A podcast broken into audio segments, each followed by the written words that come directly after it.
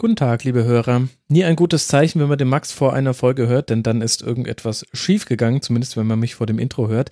In dem Fall leider die Audioqualität bei einem meiner Gäste, nämlich Peter Ahrens, der da nichts für kann. Das war vermutlich mein Fehler, dass ich das nicht ähm, behoben gekriegt habe. Deswegen hat er leider Aussätze in der Aufnahme. Ich persönlich dachte, ich hätte das mit einer lokalen Aufnahme von ihm gerettet.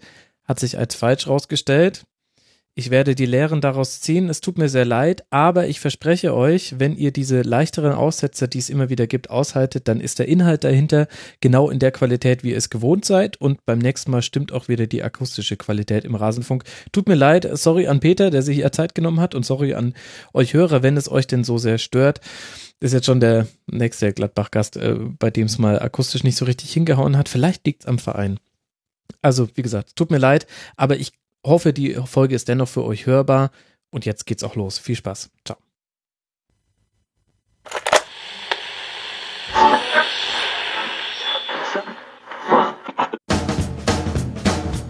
Die Rasenfunk-Schlusskonferenz. Das ist ein Spieler von uns. Äh, wir haben ihm versprochen, wir suchen eine Alternative. Wenn was da ist, dann können wir über seinen Wechsel reden. Wenn nichts da ist, muss er sich weiter für uns den Arsch aufreißen. Und wenn er das nicht macht, dann sitzt er sechs Monate auf der Tribüne. Er hat einfach diese Woche so trainiert, äh, dass er in die USA möchte. Und ich lasse mich bestimmt nicht von dem Spieler unter Druck setzen. Und wenn einer hier nicht bereit ist, hier alles zu geben für Darmstadt 98, dann ist er nicht im Kader. Wir halten auch unser Wort. Aber wir können uns doch jetzt nicht schlechter machen, als wir, als wir jetzt ohnehin schon sind, nur damit einer seinen persönlichen Traum erfüllen kann. Ich habe auch heute Nacht geträumt, dass wir hier gewinnen. Aber schade, ist nicht in Erfüllung gegangen. Und was soll ich jetzt machen? Alles zum letzten Bundesligaspieltag. Ja, was soll Thorsten Frings jetzt machen? Der neue Trainer vom SV Darmstadt 98. Und damit herzlich willkommen zur Rasenfunk Schlusskonferenz, Ausgabe Nummer 108. Mein Name ist Max Jakob Ost, ich bin der Ed Genetzer und wir wollen nicht nur über das sprechen, was Thorsten Frings hier gerade im Intro erzählt hat, sondern auch über den kompletten 18. Bundesligaspieltag, der in den Geschichtsbüchern steht. Und ich freue mich sehr, dass ich zwei Gäste an meiner Seite weiß, mit denen man das sehr, sehr gut machen kann, mal ebenso über alle neun Spiele des Spieltags sprechen. Nämlich zum einen, ihr kennt ihn schon aus vielen Rasenfunkfolgen, Markus Bark, unter anderem für die Sportschau unterwegs, der Ed Artus69 auf Twitter. Servus Markus. Grüß dich, Max. Und außerdem mit dabei Peter Ahrens von Spiegel Online. Ed Peter-Ahrens ist eine Art äh, Traumline-Up hier, äh, zumindest aus Twitter-Sicht, glaube ich. Hallo Peter. Hi. Ich, ich erwarte mir ein Gag-Feuerwerk, liebe Leute. Wenn ich noch die Ente dazu geholt hätte, dann wäre wahrscheinlich das Internet implodiert. Komm runter, um es mal ja. auf den Punkt zu bringen. Sagt der Mann, der gerade in seinem Auto sitzt und äh, tatsächlich im Auto sich für den Rasenfunk hier zur Verfügung stellt. Vielen Dank dafür, Markus. Bevor wir loslegen, noch ein kurzer Dank an Patrick, Isaak und Grünfeld. Ihr alle seid Rasenfunk-Supporter. Vielen Dank dafür. Wer uns ebenfalls unterstützen möchte, kann das tun auf rasenfunk.de slash unterstützen. Und das soll es aber mit der Vorrede schon gewesen sein, denn es gibt wirklich einiges zu besprechen an diesem Spieltag. Und lasst uns gleich mal mit Darmstadt beginnen. Die O-Töne von Thorsten Frings eingespielt. Es gibt ganz, ganz viele Themen, die gar nicht so sehr primär mit diesem Spiel zu tun haben, gegen den ersten FC Köln 1 zu 6 verloren. Deswegen lasst erstmal mit dem Sportlichen beginnen und dann gucken wir mal, was wir so bei den ganzen Drumherum-Themen noch so besprechen können. Da gibt es ja auf den Seiten beider Mannschaften noch welche. Die eigentlich drängendste Frage, wenn wir uns aufs Sportliche beschränken, Peter, ist für mich so ein bisschen, war das jetzt einfach nur ein rabenschwarzer Tag in der Defensive von Darmstadt, auch zum Teil festzumachen, unter anderem an Aitach Zulu, der das erste Tor selbst erzielt als Eigentor und dann noch mehrere entscheidende Fehler bei den späteren Toren hatte? Oder muss man sagen, bei 36 Gegentreffern nach 18 Spieltagen, das ist schon einfach eine systemisch schlechte Defensive, die derzeit auch nicht Erstligastandard hat. Es gibt ja so Fragen, die man äh, auch sowohl als auch beantworten kann. Und in dem Fall war das so. Also sechs Tore kriegen die wahrscheinlich auch nicht jede Woche ab jetzt. Aber ähm, es hat einen jetzt auch nicht so überrascht, wenn man sich das angeschaut hat, dass sie diese Tore bekommen haben. Also es war natürlich schon episch schlecht tatsächlich. Mhm. Aber andererseits äh, schaut man sich dann äh, den Punktestand der Tabelle an und so ganz zufällig ist sowas ja auch nicht. Also insofern würde ich sagen, stimmt in dem Fall beides. Der Diplomat ist wieder herausgekommen. Ja, stimmt, neun Punkte nach 18 Spieltagen, das kann man sagen. Aber ich fand schon, Markus, da kannst du auch du gerne mal deine Meinung dazu sagen. Also die Entstehung der Tore hat mich vor allem gewundert, denn es waren mehrfach Umschaltsituationen, in denen Köln den Ball gewonnen hat, dann schnell über die vor allem linke Seite gekommen ist. Die war sehr, sehr stark mit Rausch und Bittenkur. Da waren Sirigu und Sam ein bisschen orientierungslos manchmal. Und das waren eigentlich so Torentstehungen, die Darmstadt von der Art und Weise her früher nicht passiert sind. Allein deshalb, weil man etwas tiefer stand und ähm, sich in solche so offene Flanken eigentlich nicht gegeben hat. Ja, ist natürlich bei Sidney Sam gerade das Problem, er ist defensiv stark, äh, ist er noch nie gewesen, wird er wahrscheinlich auch nie. Und wenn er dann noch in eine neue Mannschaft kommt, wird es natürlich äh, schon sehr schwierig. Ähm, ja, die, das erste Tor, okay, das ist ein bisschen Pech mhm. äh, das Eigentor, aber das, das zweite und dritte, die Flanken, die da, glaube ich, beide von der linken Seite kommen, das ist äh, sehr nachlässig, sowohl wie der Flankengeber äh, angegriffen wird, als auch in der Mitte, wo der, der Osako ist ja kom komplett frei, wirklich, und, äh, und Modest wird auch nicht gerade äh, hart angegangen. Das ist in der Tat ungewöhnlich für Darmstadt. Ähm, warum das so ist, weiß ich nicht, aber äh, es scheint ja auch einiges äh, innerhalb der Mannschaft da nicht zu stimmen, sonst äh, das hat man ja aus dem Intro von Frings gehört, wobei das jetzt bei einem neuen Trainer, der gerade mal ein paar Wochen da ist, dann auch verwundert. Mhm. Ja. Gut, Darmstadt hat natürlich nicht die Qualität wie, wie andere Mannschaften in der Verteidigung. Die kommen dann über das, was Darmstadt auszeichnet, und wenn das mal dann komplett zusammenbricht, dann passiert dir das, was, was Samstag passiert ist. Eine Woche zuvor haben sie gegen äh, Gladbach kein Tor gekriegt. Ne? Aber diese Ansprache von Frings, da die erinnert ja schon auch, die hätte man auch von Thorsten Legert in der siebten oder achten Liga so ein bisschen hören können. Also da ist, glaube ich, schon auch echt ganz viel so an äh, so an bodenständiger Rhetorik da, ähm, wo man meint, ja, okay, 70er Jahre ist jetzt wieder zurück. Ähm, da fehlt, glaube ich, auch echt ganz viel an Format. Und ich habe bei der Verpflichtung von Frings gleich ziemlich skeptisch geguckt und ähm, dann waren jetzt, sind es jetzt zwei Spiele gewesen nach dem 0 zu 0 gegen Gladbach, hat man gleich gesagt, ja, das ist der neue Geist am Böllenfalltor und Frings mhm. findet sofort äh, die richtige Ansprache und so weiter und so fort. Ähm, scheint mir dann doch eher eine Momentaufnahme gewesen zu sein, beziehungsweise auch Gladbach geschuldet in dem Fall. Ne?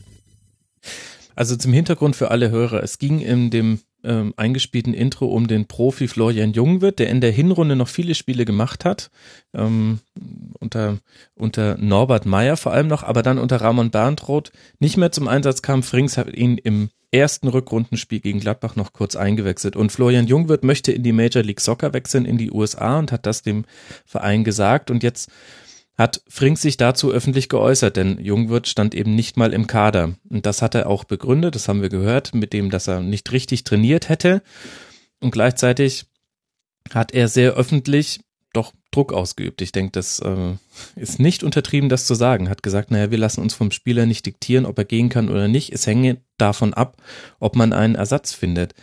Ich habe mich so ein bisschen gefragt, Markus, von einem Trainer, der weiter weg ist vom Fußballgeschehen, hätte ich das noch eher erwartet. Und gerade bei Frings hat es mich jetzt ein bisschen gewundert. Das ist jetzt auch aus der Reaktion von Jungwirth, die jetzt dann heute, am heutigen Montag bekannt wurde, so ein bisschen rauszulesen, wo er ja sinngemäß sagt, naja, also Thorsten Frings müsste sich ja eigentlich noch dran erinnern, wie das ist, wenn öffentlich auf einen Spieler eingehauen wird und ob das etwas ist, also Trainingsleistung, was man öffentlich besprechen muss.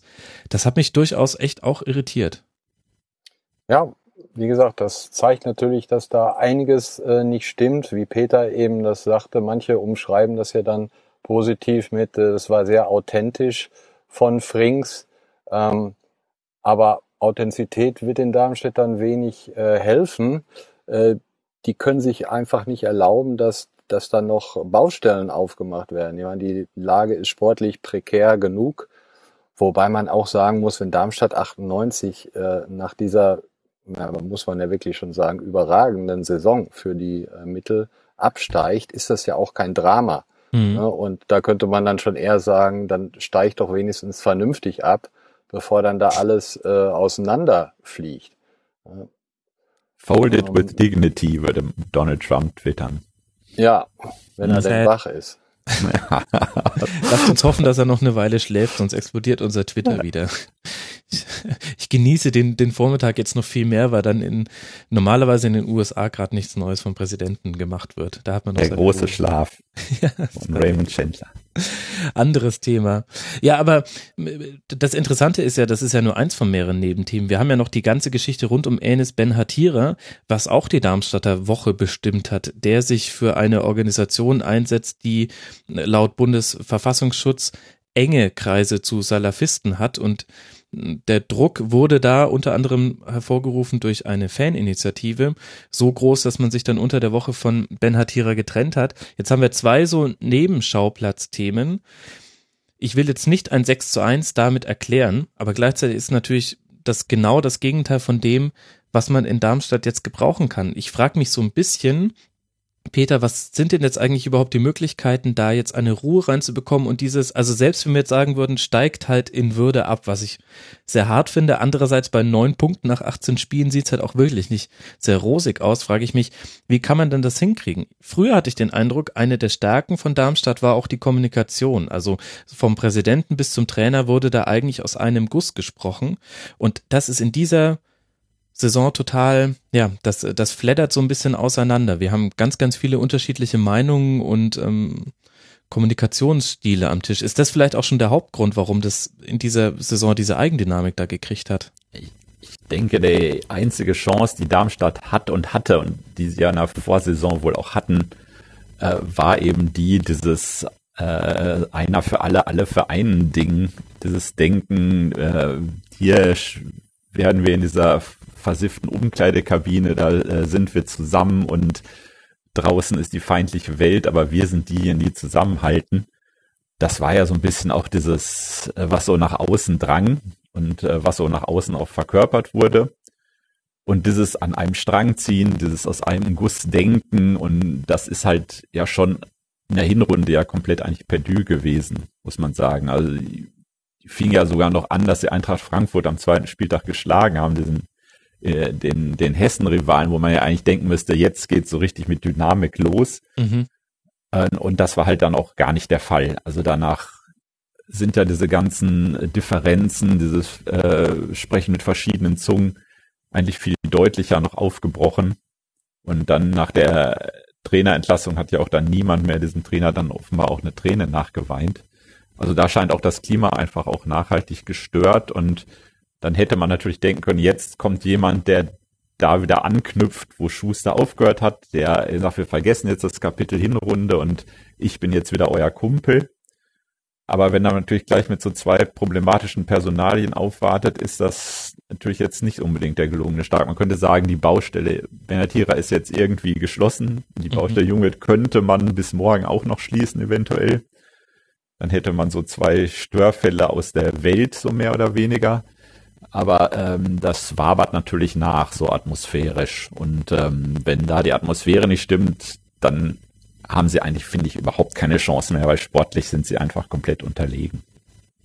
Und du hast halt immer das Problem, dass du Sandro Wagner nicht annähernd ersetzt hast. Genau. Ja. Ne, Bei aller, also die haben ja teilweise klar nicht attraktiv, aber auch jetzt nicht fürchterlich gespielt in der vergangenen Saison, haben halt das gemacht, was Schuster verlangt hat.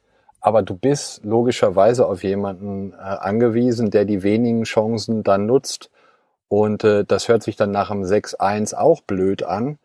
Aber Gondorf hat die Riesenchance zum, zum 1-0 für Darmstadt. Ne? Und äh, ja, müßig zu diskutieren, was gewesen wäre, wenn Sandro Wagner da in der Mitte gestanden hätte. Aber dir fehlt halt einer, der zumindest in jedem zweiten Tor ein, Spiel äh, ein Tor, äh, in jedem zweiten Spiel ein Tor macht.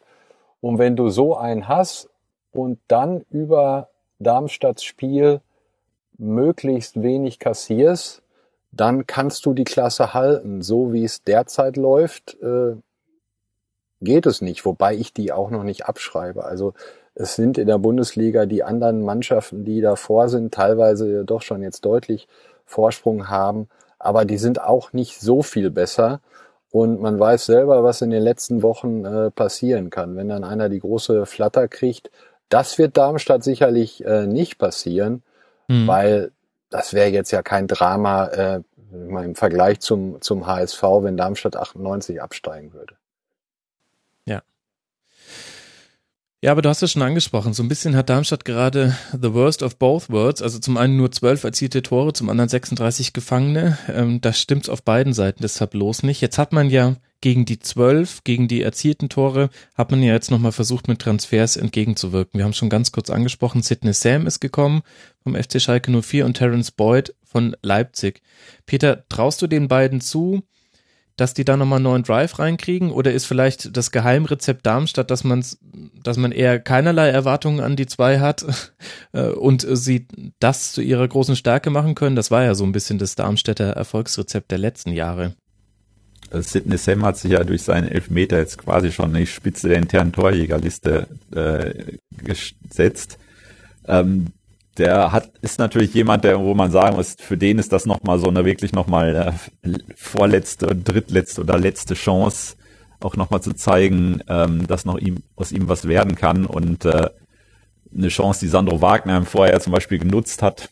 Ähm, es werden jetzt schon auch so kleine Parallelen gezogen, obwohl die vom Typ halt, finde ich, auch komplett unterschiedlich sind. Mhm.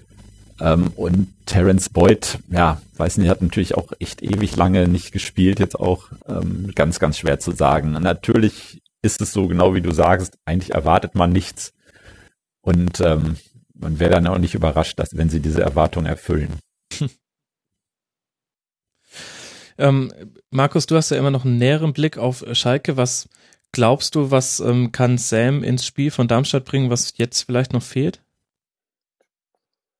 Ich müsste echt überlegen, ob ich den im Trikot von Schalke mal gesehen habe. Und wenn, dann ist er mir äh, nicht aufgefallen. Der war ja so lange verletzt und raus. Und ähm, wie Peter sagte, das ist seine letzte Chance. Und da ist vielleicht auch so ein, so ein kleines Problem, dass, dass man dann vielleicht auch unterbewusst äh, zu sehr sein, seine persönliche Leistung, dass man lieber mal selber das auf, auf den Abschluss geht, obwohl der Nebenmann besser passiert ist das ist halt, wie so oft hat, hat die Sache, ähm, hat die Medaille zwei Seiten. Ich kann mir aufgrund der langen Verletzung und wenn er dann dann auch mal gespielt hat, dann hat er ja teilweise auch in der zweiten Mannschaft mhm. gespielt. Mhm. Das, also alle, die ihn haben spielen sehen oder auch häufig beim Training sind, ähm, keiner von denen kann sich vorstellen, dass der noch mal zumindest ähm, über ein paar Wochen in der Bundesliga hintereinander gute Leistungen bringt. Von daher muss man da, glaube ich, skeptisch sein. Aber ich kann es nicht beurteilen, weil ich ihn halt in den vergangenen Wochen und Monaten und so nie äh, länger, über einen längeren Zeitraum zumindest gesehen habe. Wenn dann mal Kurzeinsätze. Schnell ist er natürlich, das kommt dem Darmstädter Spiel sicherlich zugute. Aber ob das äh, dann reicht, um aufzuholen, um, um ja. Er müsste ja auch gleich nur eine Art Führungsrolle übernehmen in, in einer Mannschaft mit vielen No-Names, ähm, die zwar auch so natürlich ihre paar Leute hat, Zulu, Gondorf, Hella, die so äh, Standing wahrscheinlich auch intern haben, aber ähm, um so eine Rolle einzunehmen, wie Sandro Wagner sie hatte, muss man natürlich auch so eine gewisse Leading Role irgendwie verkörpern. Das kann ich mir bei Sam halt gar nicht vorstellen. Mhm. Gut, aber angeblich soll Leverkusen jetzt schon wieder höchst interessiert sein nach dem verwandelten Strafstoß. Und auf der anderen Seite haben wir so ein bisschen das äh, Gegenbeispiel. Mit Anthony Modest haben wir den Stürmer, ähm, der gerade wesentlich zum Erfolg seiner Mannschaft beiträgt, vom ersten FC Köln jetzt aber auch negativ aufgefallen ist durch eine, ja, war es eine Tätlichkeit. Es, er rudert mit den Armen und trifft zufällig oder nicht zufällig die Stirn von Altach Sulu, der Schiedsrichter Dr. Robert Kamper hat die Szene nicht bewertet. Ähm, ist nicht klar, ob er sie nicht gesehen hat. Das erfährt man, glaube ich, nur über den Schiedsrichterbogen. Und danach wird sich auch entscheiden, ob er nachträglich noch gesperrt werden könnte. Gibt es denn hier unterschiedliche Meinungen, ähm, ob das überhaupt eine Tätlichkeit war, Markus? Wie siehst du's? Äh, da muss ich dir ganz ehrlich sagen, auch wenn sich das sehr diplomatisch anhört, aber ich weiß es nicht. Also deshalb, ich gehe was ich klar sagen kann, ich gehe davon aus, dass er nicht gesperrt wird, weil du musst ihm ja Absicht nachweisen und äh, das kann ich mir in dem Falle nicht, nicht vorstellen. Der, ich habe Schmatke hat hinterher gesagt, das sah komisch aus. Es sah in der Tat komisch aus. Ich würde auch eher sagen, äh, dass er gewusst hat, was er da macht, mhm. aber ihm da äh, die Absicht zu unterstellen beziehungsweise nachzuweisen, das wird äh, je nach Aussage von Modest, er muss dann, wenn es vor, beim Sportgericht zu einer Anhörung kommt, muss er ja dazu Stellung nehmen, zumindest schriftlich.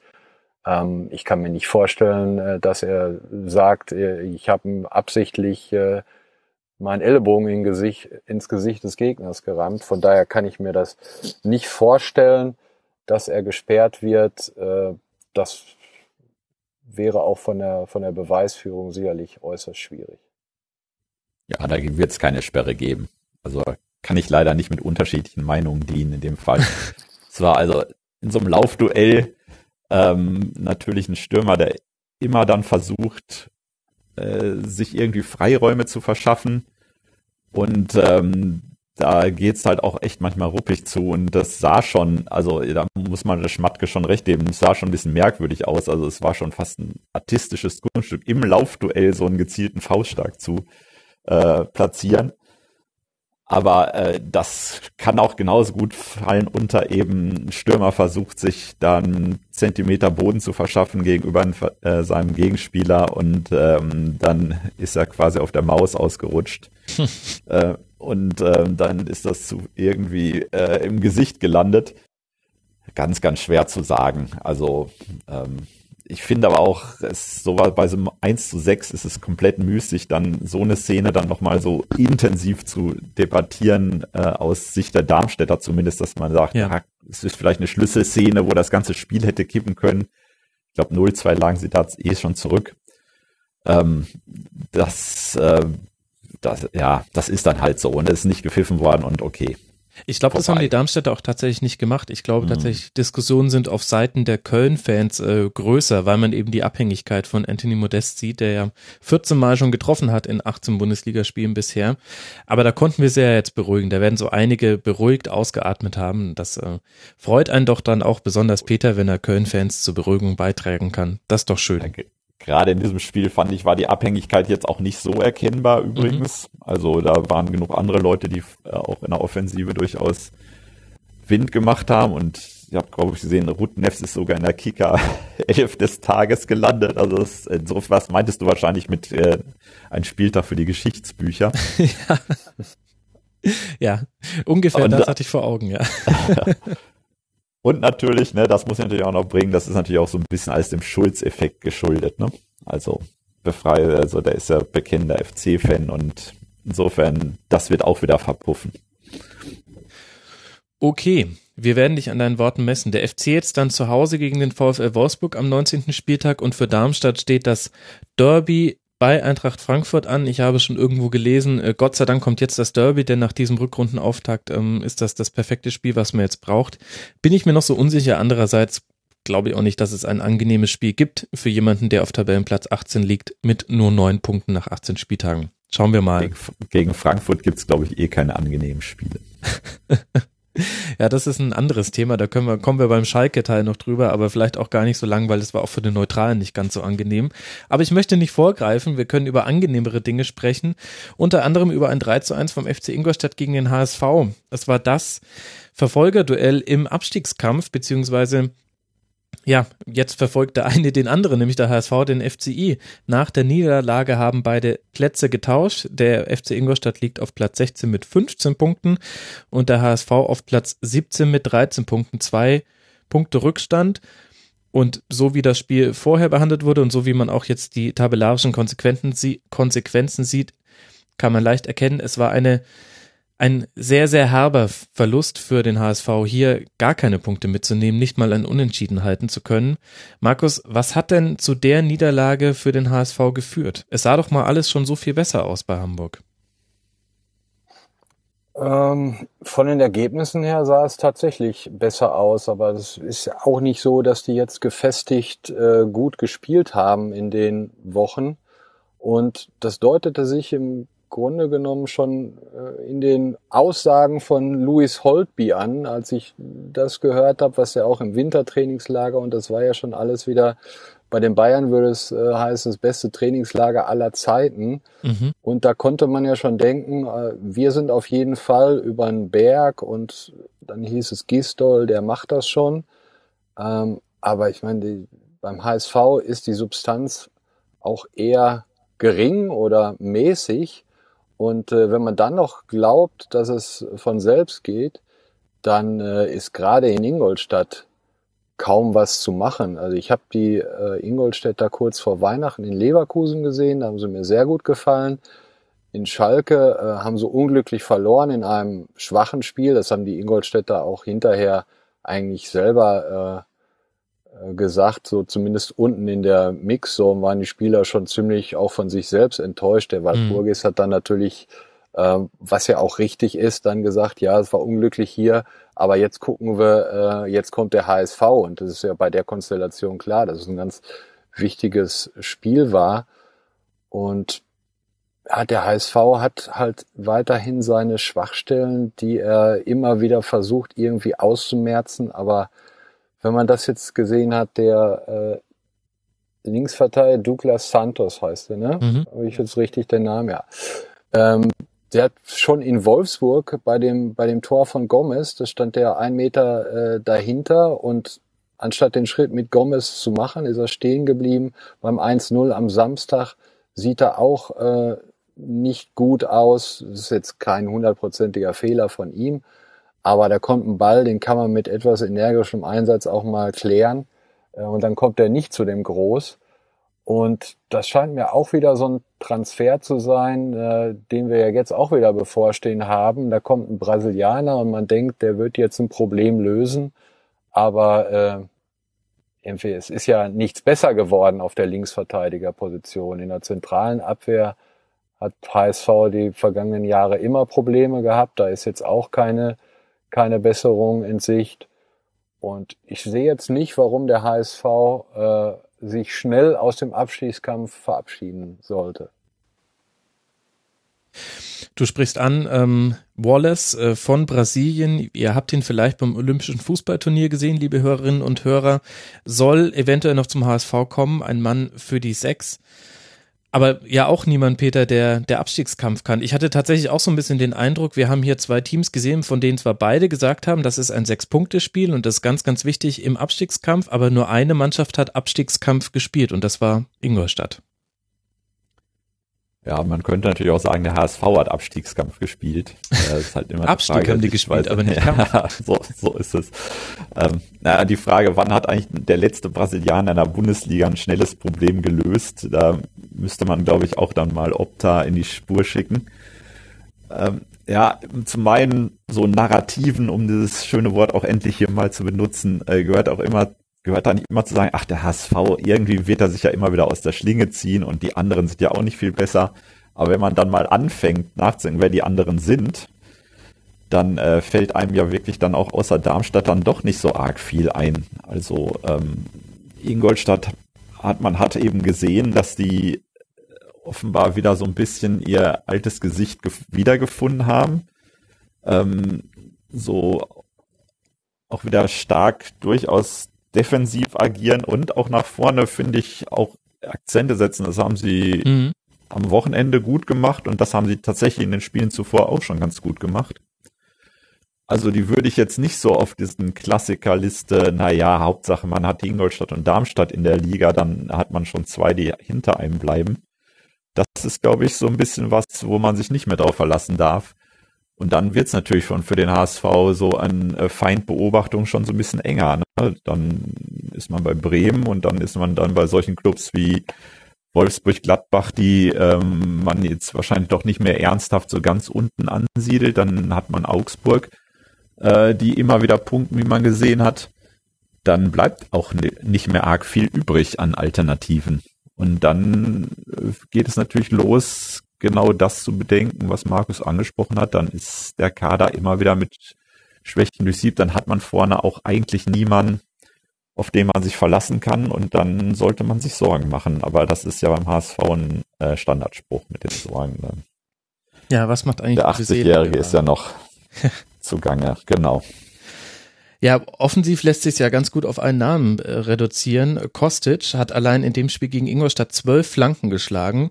Seine Passquote von 41 Prozent lässt vermuten, dass davon aber auch nicht allzu viele ankamen und gegen eine defensive Fünferkette, wo in der Mitte Bregerie, Roger und Martip stehen, die jetzt körperlich auch nicht die kleinst gewachsenen sind, habe ich mich, Markus, ehrlich gesagt schon gewundert. Also äh, natürlich spielt man auch das, was der Gegner zulässt und der HSV kann jetzt hier nicht brillieren.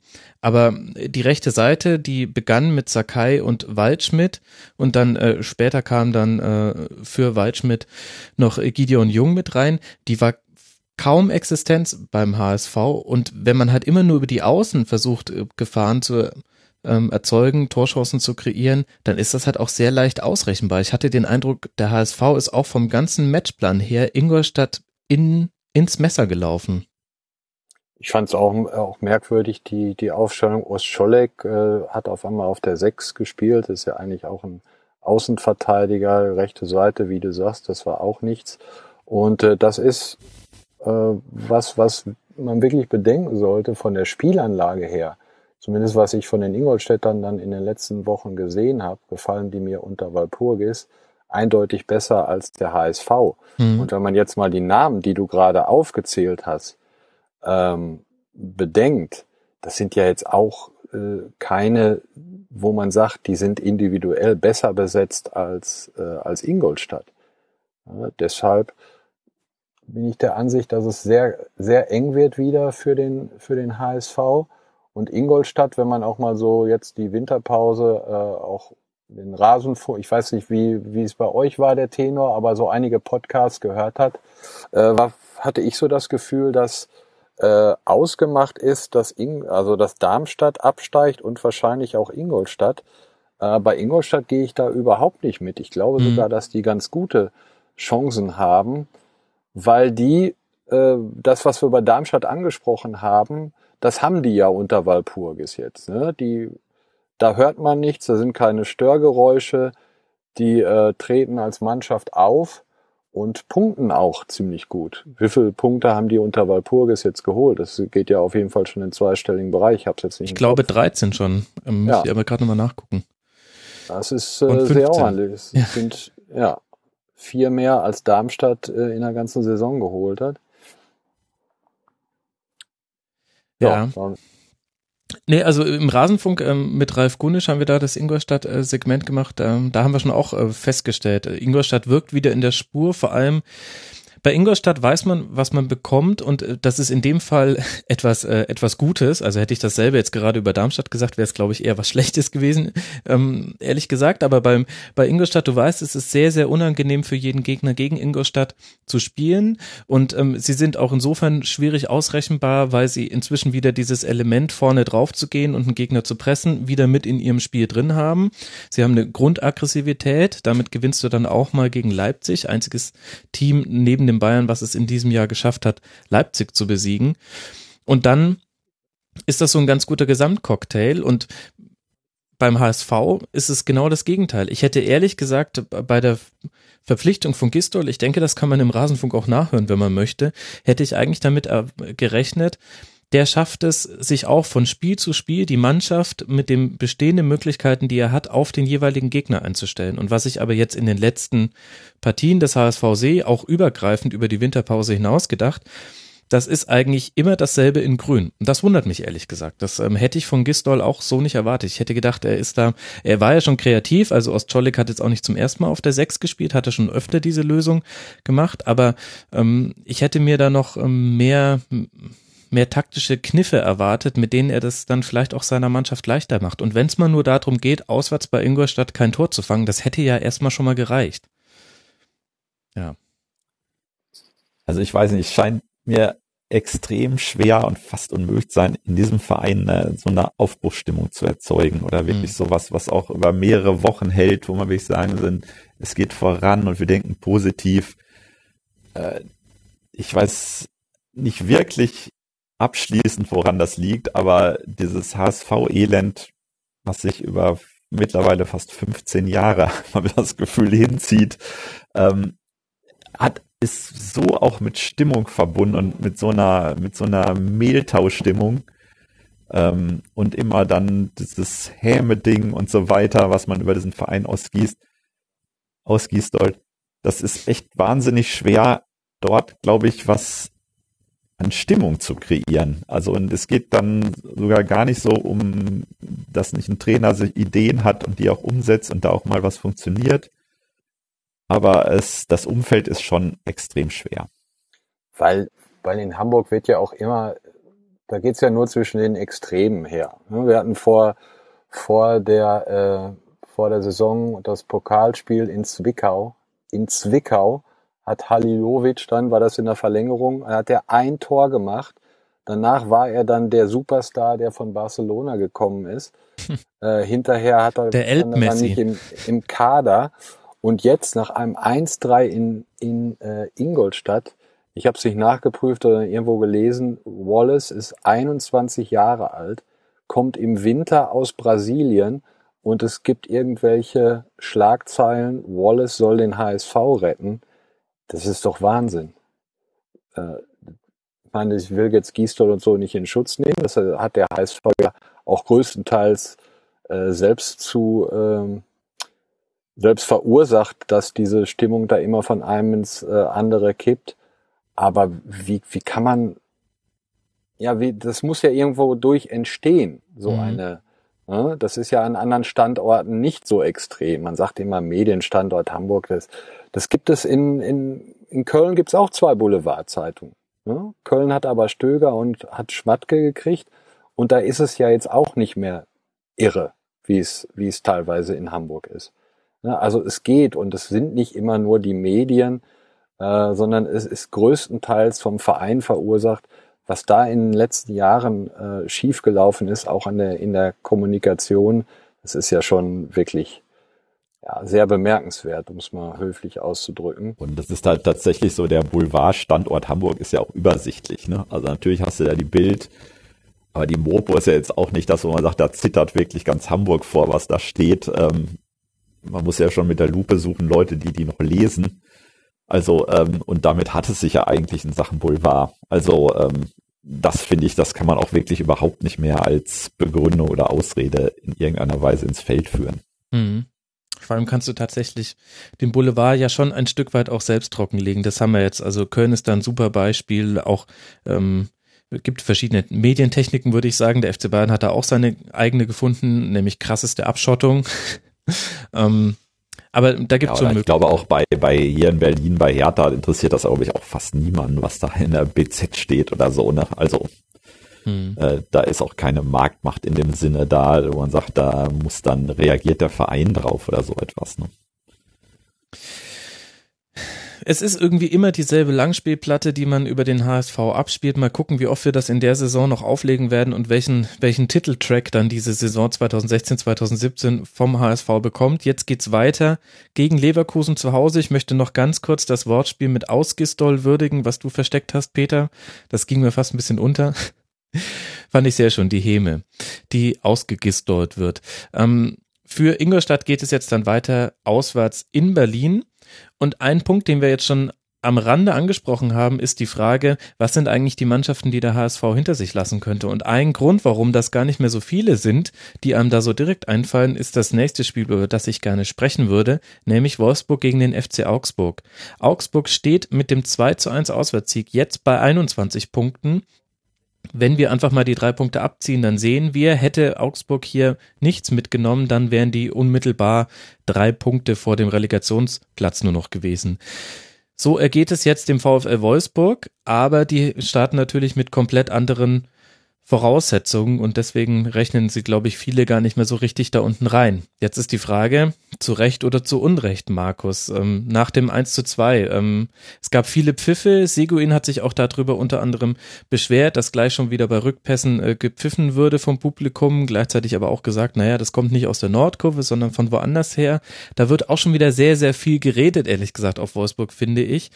Und mir wird ein bisschen viel gesagt, ja, wir müssen jetzt Abstiegskampf spielen und ich sehe es aber nicht. Was hast du denn in diesem Spiel gesehen, VfL gegen Augsburg? Also die Wolfsburger fand ich jetzt nicht, äh, dass die Granaten schlecht gespielt haben. Ähm, das war sicherlich ein Spiel, was sie äh, aufgrund der Leistung nicht verlieren müssen. Bedenkenswert war hinterher, was, was Gomez äh, gesagt hat, ähm, dass es nicht reicht, mal eben mit dem Hintern zu wackeln und mhm. dann zu glauben, dass man den FC Augsburg bezwingt. Das ist nämlich, glaube ich, auch das Wolfsburger Problem, dass das, was jetzt ja auch bei uns so ein bisschen durchklingt, ach ja, die schaffen das schon irgendwie, dass die das genau äh, auch denken. Wobei ich, äh, ich glaube nicht, dass die in arge Schwierigkeiten äh, kommen, weil die halt auch immer mal ein Spiel dann wieder gegen Mannschaften gewinnen, wo du wo du dir eigentlich sicher sein kannst, dass der HSV oder Darmstadt oder so da nicht gewinnen, weil dafür sind die Spieler halt zu gut. Der, äh, ich weiß nicht, wie er ausgesprochen wird, ein Tab oder wird mhm. das N nicht gesprochen, der macht einen sehr guten Eindruck, ist sehr schnell, gut äh, geschickt im Zweikampf. Äh, den fand ich auch jetzt Samstag wieder äh, ganz gut. Aber man muss das Spiel natürlich dann auch mal andersrum sehen, wie das, äh, das beim Ausgleichstor, wie der Luis Gustavo in diesen Knochenbrecherpass äh, auf Benaglio dann gezwungen wurde durch das Pressing, das war schon richtig stark. Mhm. Dass man den als Luis Gustavo natürlich so nicht spielen darf, steht da am anderen Blatt. Aber ähm, es ist hervorragend gemacht von Augsburg. Und äh, da scheint der Trainer zumindest das, was er sich vorstellt, äh, so rüberzubringen, dass die Mannschaft das auch spielt. Und dann ist der FC Augsburg eine sehr solide Mannschaft, die äh, sicherlich auch genug Punkte holt, um zumindest nicht auf dem direkten Abstiegsplatz zu landen. Und der VfL Wolfsburg, der macht das so wie, wie eine Jahre wurschtelt sich dann irgendwie durch. Ja, man dachte irgendwie, man hätte diese durchwurschte Saison schon letzte Saison beim äh, VfL erlebt. Aber ich finde das sehr richtig, dass du auch den Fokus so ein bisschen auf Augsburg legst, denn die ist ja nicht so, dass Wolfsburg sich die Tore selbst reingeschossen hätte, sondern Augsburg hat das auch erzwungen. Ich muss sagen, ich äh, immer mal wieder reibe ich mir Peter verwundert die Augen, wenn ich mir dem FCA angucke und denke mir, warum sieht man so etwas von euch eigentlich nicht häufiger? Ich glaube, das größte Problem vom FCA ist noch, dass man die die guten Anlagen, die man hat und auch das, äh, die gute taktische Grundausrichtung einfach zu selten zu 100 Prozent auf den Platz bringt. Und wenn man das aber zu 100 Prozent schafft, dann tun sich sehr, sehr viele Bundesligisten schwer gegen diese Augsburger. Also das Wort solide, was Markus eben gebraucht hat, ich finde, das passt auf keine andere Bundesligamannschaft wie auf Augsburg. Ähm, da ist ja auch ein Kader, wo man jetzt wirklich sagt, das ist jetzt nicht äh, so ein Bergmassiv mit, äh, da sind ein paar Achttausender zwischen und ein paar Dreitausender, sondern das sind so so so Viertausender durchgehend. Mhm. Ähm, so, ein, so eine Mannschaft, die natürlich genau dann auch immer ihre Leistung fast am Optimum abliefern muss und abreißen muss, um äh, gute Ergebnisse zu erzielen weil sie einfach nicht die Spieler haben, wo man sagt, das ist jetzt überragende Qualität. Aber das ist was, ähm, also der FC Augsburg ist so eine Mannschaft, wo ich würde sagen, da ist das Wort Mannschaft einfach schon richtig angebracht. Das ist eine, eine, ein Team, äh, wo Spieler so miteinander versuchen, das möglichst Beste rauszuholen und ähm, so Egoismen dann auch eher selten sind. Und natürlich ist das nicht eine Perspektive, wo man sagt, wir sind irgendwann in den ersten fünf, in den ersten sechs, möglicherweise vielleicht sogar nicht mal in den ersten zehn. Aber es reicht eben auch, um äh, solche Clubs hinter sich zu lassen oder auch mal eben zu ärgern, wo es halt nicht passt, wo es nicht stimmt, wo äh, hinter den Kulissen es gärt. Da hört man ja in Augsburg eigentlich immer sehr selten was und mhm. ähm, das ist schon deren Trumpf, würde ich sagen. Und ähm, dass sie natürlich nicht diese Konstanz haben, das liegt, glaube ich, eher daran, dass sie natürlich auch Limits haben und einfach äh, ihre Fähigkeiten auch endlich sind. Und großes Verletzungspech ähm, kam gerade in der Hinrunde noch mit dazu. Ähm, da war es gerade im Sturmzentrum sehr leer. Da ist jetzt schon nochmal ein Riesenunterschied, ob da Bobadilla steht oder ein Chi. Das ähm, gibt nochmal eine ganz andere Durchschlagskraft. Hat man jetzt auch gegen Wolfsburg gesehen. Und du hast es im Grunde ja auch dann in deiner Diagnose des FCA auch schon die Diagnose vom VfL mit eingewoben. Es geht eben nicht um Egoismen. Und bei Wolfsburg ähm, haben wir jetzt ja die Gomez-Aussagen schon äh, zitiert mit einem Rückfall in alte Zeiten. Ich stelle mir da, Peter, auch immer so ein bisschen die Frage, welche Rolle Valerien Ismael eigentlich mit der Mannschaft einnimmt ich kann natürlich nicht das Training mitverfolgen und ich stecke auch nicht in persönlichen äh, Kontakten mit VfL-Spielern. Deswegen will ich da jetzt gar nicht sagen, äh, ein guter oder schlechter Trainer oder er würde die Mannschaft nicht erreichen. Aber wenn ich mir einfach anschaue, welche Impulse von außen gesetzt werden, die ich beurteilen kann, nämlich äh, Startelf, äh, wie wird gewechselt, wenn es mal nicht läuft in dem Spiel, so wie in diesem Spiel ja zum Beispiel auch. Da kamen dann äh, drei Minuten nach dem 1 zu 2 kamen Blaschikowski und Majoral und dann noch Maximilian Arnold in der 80. Minute. Dann ist das für mich immer so, also mich überrascht da ehrlich gesagt gar nichts, was Ismail macht. Und jetzt frage ich mich, hat das eine Aussagekraft? Ähm, wie schätzt du denn seine Rolle da ein? Du bist ja auch nicht direkt nah dran, aber ja auch ein Experte. VfL Wolfsburg ist für mich schon das heterogenste Team der ganzen Liga, wenn, was so die interne Zusammensetzung angeht. Mhm. Also selbst wenn solche Leute wie Drax dann nicht mehr dabei sind, hat man ja trotzdem immer noch das Gefühl, da sind genug Leute, die sich zumindest für Stars halten. Ob sie noch wirklich welche sind, ist halt auch äh, ein bisschen umstritten. Und solche Leute, wo, wo ich mir von Anfang an vorgestellt habe, wenn jetzt Valerian Ismail zu denen hingeht und äh, versucht, in irgendeiner Weise die Fußballwelt zu erklären, dass da auch so ein begrenztes Verständnis von deren Seite einfach nur da ist, sagst du, was erzählst du mir da eigentlich so, ne? Also der müsste wirklich schon jetzt die ganz neuen Kniffe und die originellsten, kreativsten Ideen bringen, um solche Leute vielleicht auch nochmal mitzureißen und zu überzeugen, ähm, die äh, sicher das spielen noch, was sie können und was sie wollen, aber nicht darüber hinaus in irgendeiner Weise gehen, weil man ja schon auch in Wolfsburg auch seit anderthalb Jahren dieses Gefühl nach außen transportiert. Das ist so ein Verein, äh, der schon so ein bisschen sinkendes Schiff ist, wo einfach die, die ganz hochfliegenden Ziele nicht mehr erreicht werden können aus den bekannten Gründen, ähm, die nicht unbedingt mit dem Verein alleine zu tun haben. Und ähm, diese Fliehkräfte enorm waren bei vielen, sagen, wir, wir suchen und wir schicken unsere Spielerberater los, guckt euch um, um woanders unser Glück zu finden. Ähm, man hatte ja wirklich das Gefühl, es gibt so ein Projekt VfL Wolfsburg, ähm, wo wirklich die Leute noch was wollen mhm. und, äh, oder auch wissen, was sie überhaupt wollen. Und da ist Ismael wirklich dann letztlich irgendwie dafür der perfekte Trainer, weil von dem, finde ich, gehen, genau wie du sagst, nichts aus, was in irgendeiner Weise nach vorne weist. Aber wir alle drei reden sie auch nicht so richtig in, in den Abstieg rein. Oder weil die einzelnen Spieler zu gut mhm. sind dafür. Ja. Das wird halt dann dann immer noch äh, reichen. Klar, Ismael ist kein, sicherlich kein taktisches Genie, aber äh, auch in der Lage, da eine solide Basis zu schaffen, die dann halt in einigen Spielen äh, auch dafür sorgt, dass du Mannschaften, die vor dir stehen, schlägst. Viele werden da nicht sein, das glaube ich nicht. Nein, viele nicht. Also ich glaube nicht, dass die nochmal äh, durchstarten und auf einen einstelligen Tabellenplatz kommen. Aber ich glaube auch nicht, dass sie, dass sie ganz in arge Abstiegsprobleme kommen. Mhm. Weil jetzt ist halt das Transferfenster dann bald zu und dann äh, werden die Leute zwar weiterhin erzählen, äh, ich will weg. Ich, Gibt es eigentlich irgendwie einen Wolfsburger Spieler, der sich in den letzten anderthalb Jahren nicht geäußert hat, ich will weg. Also, Marcel Schäfer. Deswegen ja, okay. auch Publikumsliebling, wenn Ja, ja.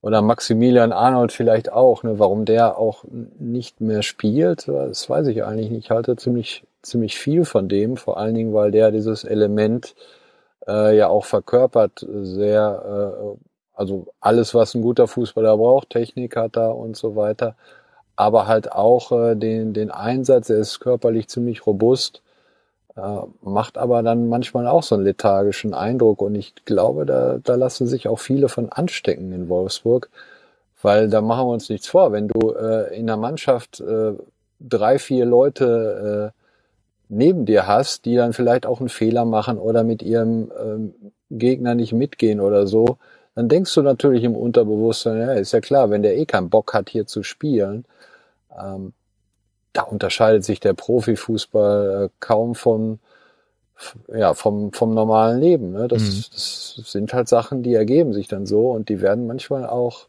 äh, unterschätzt. Also man, da kann kein Trainer mit taktischem Kniff was dran ändern. Wenn du, äh, egal in welchem System, so wie Draxler, keinen Bock hast, hinter deinem äh, Gegner hinterherzulaufen und der Außenverteidiger steht allein gegen zwei Leute, dann ist das halt scheiße.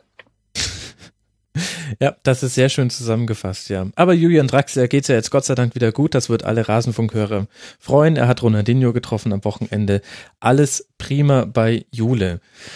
Dann lassen wir noch über das letzte Spiel sprechen, was auch noch direkte Auswirkungen auf den Abstiegskampf hat, nämlich Werder Bremen gegen den FC Bayern. Damit sprechen wir jetzt über beide, über beide Enden der Tabelle quasi. Zum einen mit Werder und zum anderen eben mit dem Bayern. Am Ende steht ein sehr, sehr unbefriedigendes 1 zu 2 für Bremen und ein 1 zu 2 ist natürlich immer unbefriedigend, aber wenn man das Gefühl hat, dass man jetzt schon zum zweiten Mal in Folge, nämlich erst nach einem Spiel gegen Borussia Dortmund zum Rückrundenauftakt und jetzt dann ähm, auch noch gegen die Bayern jeweils mit einer sehr überzeugenden Leistung eigentlich keine Punkte holt und gleichzeitig hinten Ingolstadt bis auf einen Punkt heranrückt an Werder, dann ist das eben doppelt bitter.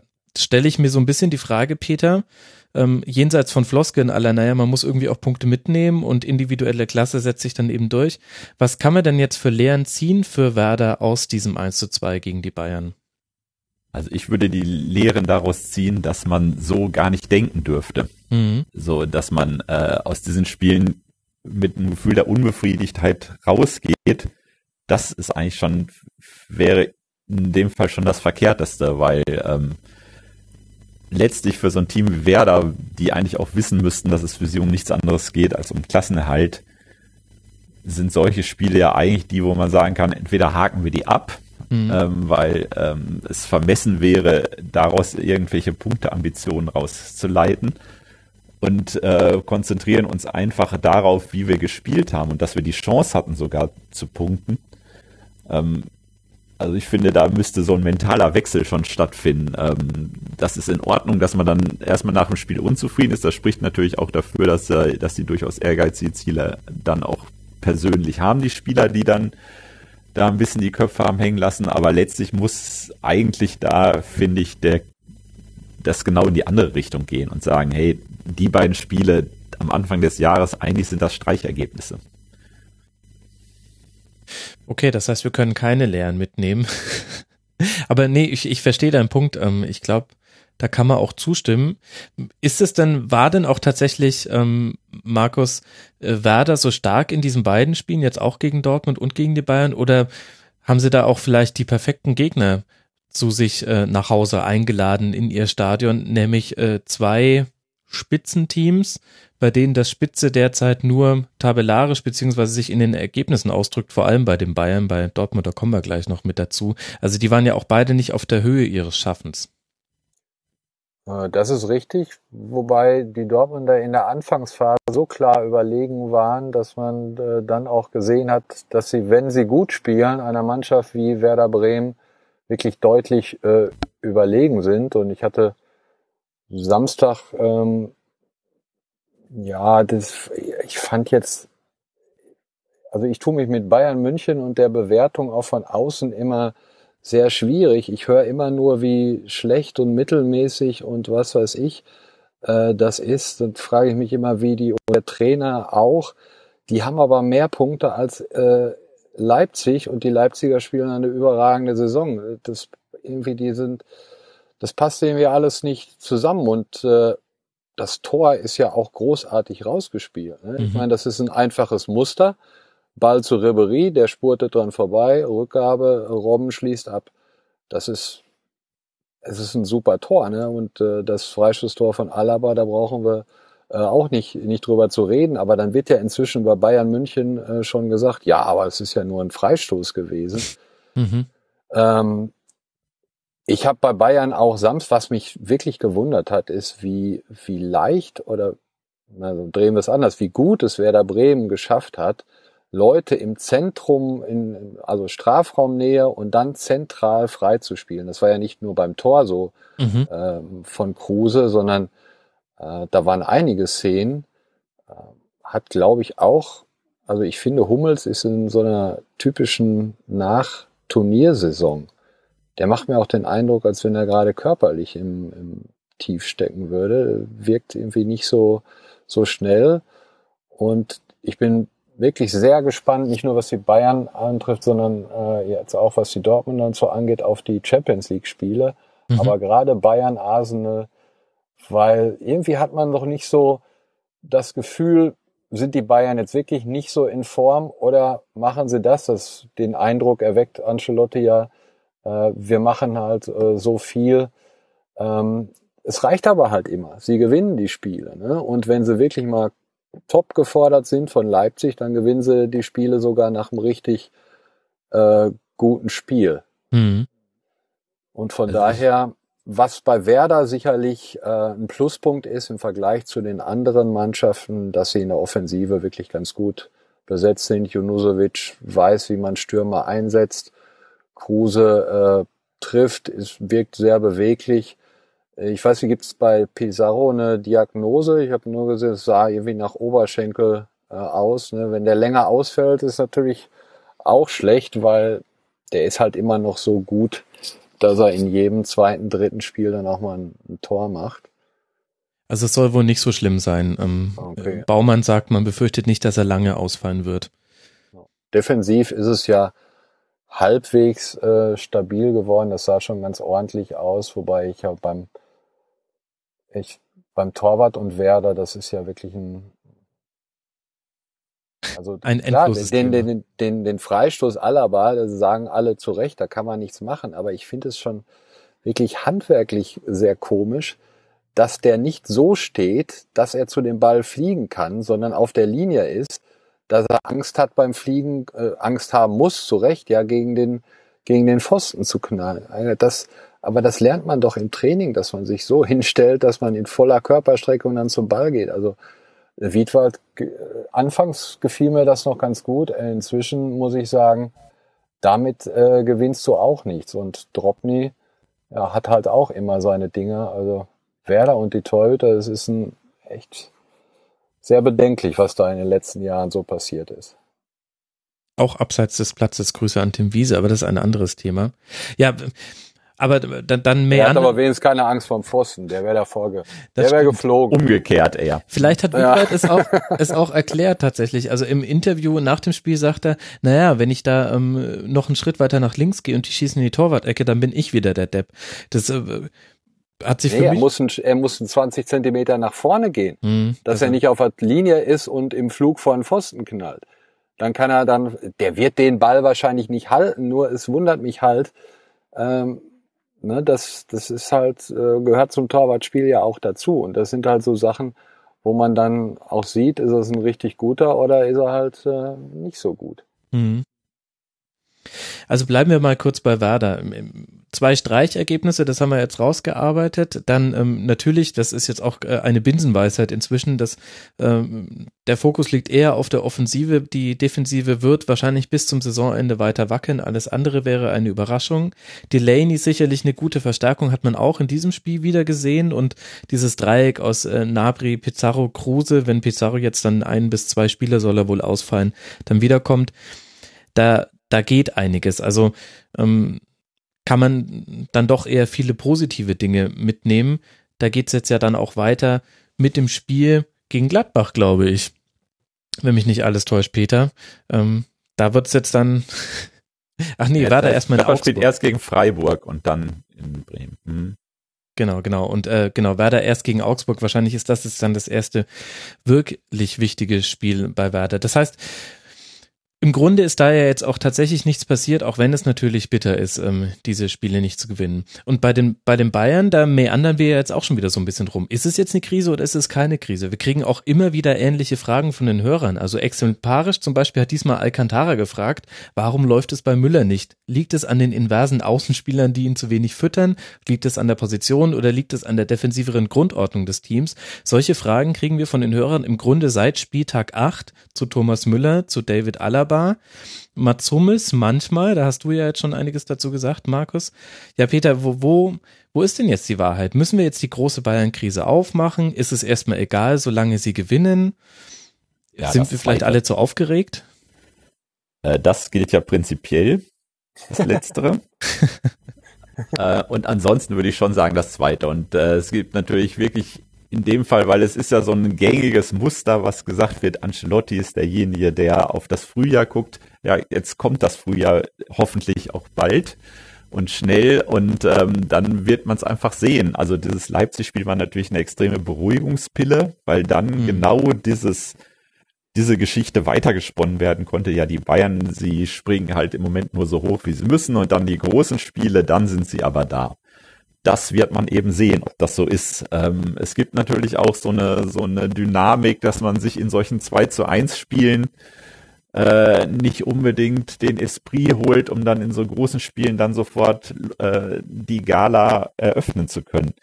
Das ist aber auch sowas von Augurenleserei im Moment. Das ist ganz schwierig. Also was halt nicht schwierig ist, ist zu bearbeiten, ob wir jetzt die große Krise ausrufen müssen, weil wenn diese Mannschaft jedes Spiel gewinnt, ist das für mich keine Krise. Dann hätte ich für andere Clubs und Vereine, denen ich jetzt besonders im Kopf habe, hätte ich sehr gerne eine Krise. da habe ich auch so ein so einen äh, leichten Verdacht, um welches Team es sich da handeln könnte. Und ich habe etwas gelernt, Augurenleserei, habe ich das richtig verstanden?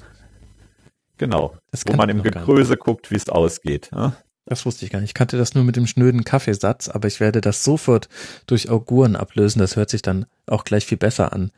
Ist auch schon länger her, dass die das gemacht haben. Übrigens ähm, ist äh, dieses mit dem ähm, die äh, Ancelotti-Mannschaften sind im Frühjahr besonders stark. Das ist auch so ein bisschen ein Urban Myth. Also ich habe jetzt die genauen Zahlen nicht mehr vorliegen, aber wenn man sich mal die Hinserien und Rückserien in der Liga seiner Mannschaften anguckt, dann ist dem gar nicht immer so. Da überstrahlen die Champions League-Erfolge so ein bisschen die nationalen Erfolge. Und das wird vor allem die Fans von Rasenballsport Leipzig sehr freuen. Denn noch sind es nur drei Punkte Rückstand auf die Bayern und die könnten natürlich hoffen, dass da national nicht so viel geht, wenn es bei den Bayern denn international weitergehen sollte. Und damit könnten wir zum ja, Spitzenspiel des Spieltags kommen, nämlich Raba gegen Hoffenheim, ein 2 zu 1 am Samstagabend. Und da, auch schon wieder begegnen wir, begeben wir uns in so ein Gefilde, Markus, des Konjunktivs. Ähm, auch in diesem Spiel weiß man nicht so wirklich, was man daraus mitnehmen kann weil es einfach diesen Platzverweis gab in der 60. Minute. 30 Minuten ohne Sandro Wagner, damit war so ein bisschen die, die Statik verschoben im Hoffenheimer Spiel und das, was man vorher sich vielleicht vorgenommen hatte, konnte man dann gar nicht mehr so umsetzen. Welche Rolle, glaubst du, hat der Platzverweis genommen, wenn wir jetzt dieses Spiel bewerten wollen?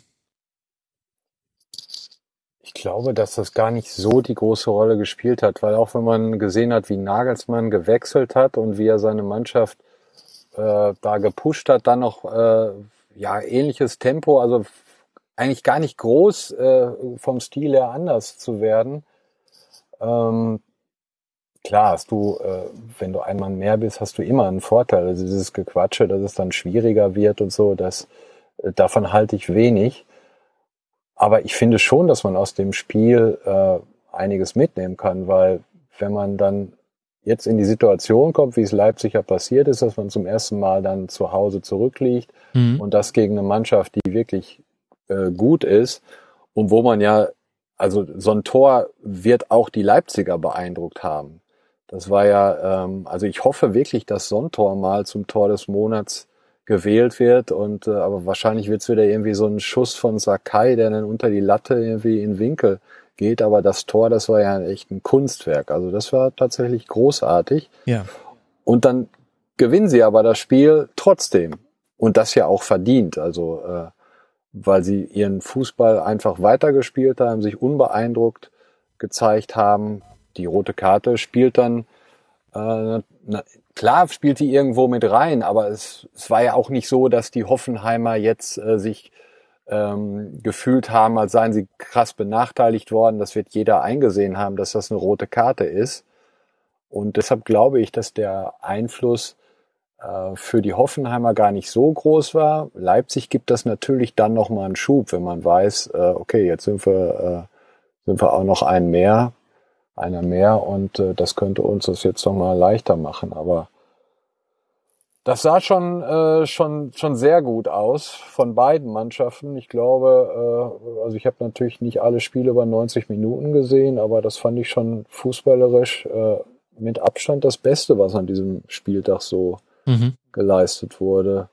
Und Samstagabend Dortmund gegen Leipzig, das wird ein Spiel, wo ich wirklich äh, dann auch mal sehr gespannt ist. Meist, oftmals weiß man ja, was einen so äh, erwartet und oft weiß man auch, wer gewinnt und liegt dann äh, hinterher ziemlich oft richtig, aber da bin ich wirklich ich sehr nicht. gespannt, auch wie die, ja, okay. ja, du weißt es ja auch irgendwo, aber obwohl da scheint auch einiges schiefgelaufen zu sein seit der Veröffentlichung des Ahrensfluchs. Ihr müsst, ihr müsst das kurz für Deutlich, die Hörer elaborieren, äh, äh, die euch bisher noch nicht gefolgt sind. Nach dieser Folge werden sie es ja definitiv alle tun. Peter, erklär uns auf, was ist der Ahrensfluch?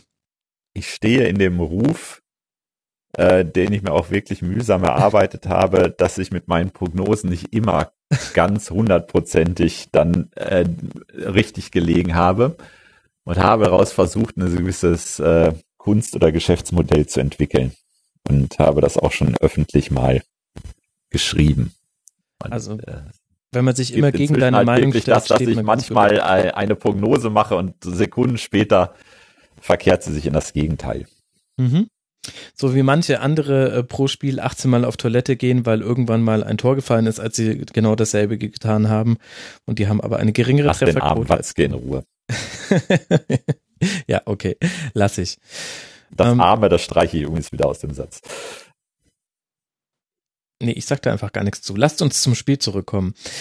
Ich stelle mir dennoch so ein bisschen die Frage immer noch, ähm, Peter, ähm, was die Leipziger eigentlich im Detail tatsächlich so stark macht. Ähm, ich meine, es sind so viele Komponenten, die da zusammenkommen. Und jetzt haben wir aber den Vergleich gesehen mit einer Mannschaft, die ja bisher auch noch ungeschlagen war. Und das war jetzt auch nicht nur Zufall, sondern auch eine sehr, sehr starke Mannschaft. Das heißt, wir haben so ein bisschen, finde ich, mit dem ähm, Spiel bei den Bayern vor der Winterpause und jetzt mit dem Spiel gegen Hoffenheim so zwei Maßstäbe, wo ich sage, okay, das ist jetzt schon mal interessant, sich da anzuschauen, wie Raber gegen solche Gegner spielt. Und ich krieg's aber trotzdem immer noch nicht so ganz auf die Kette. Also ähm, vielleicht ja, ist da bist du da bist du ja nicht alleine, weil ich finde an diesem Phänomen Leipzig mit seinen ganz unterschiedlichsten Facetten äh, arbeitet sich ja nicht nur unsere Branche seit äh, mindestens zwei, drei Jahren jetzt verstärkt in dieser Saison ab.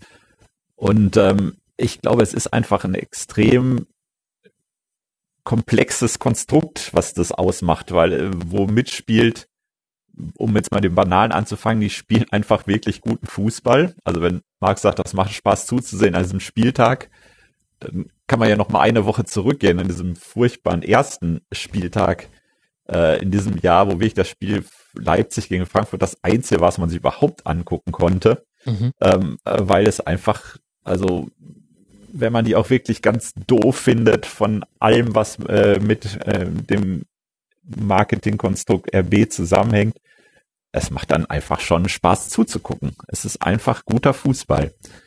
Natürlich ist auch ganz viel äh, so gepflanzt aus diesen wir zeigen es allen und äh, dieses verbissene Rangnicksche äh, Element, was glaube ich da durchaus auch mitspielt, dieses ähm, Herr Lehrer, ich weiß was Ding, was er so vor sich herträgt und äh, dann aber auch, dass wir jetzt zeigen wir wirklich der Welt hier in Leipzig wird der Fußball gespielt, äh, der es ausmacht und so weiter und so fort. Das auch hat mit Hasenhüttel da glaube ich auch jemand, der das gut weiterträgt.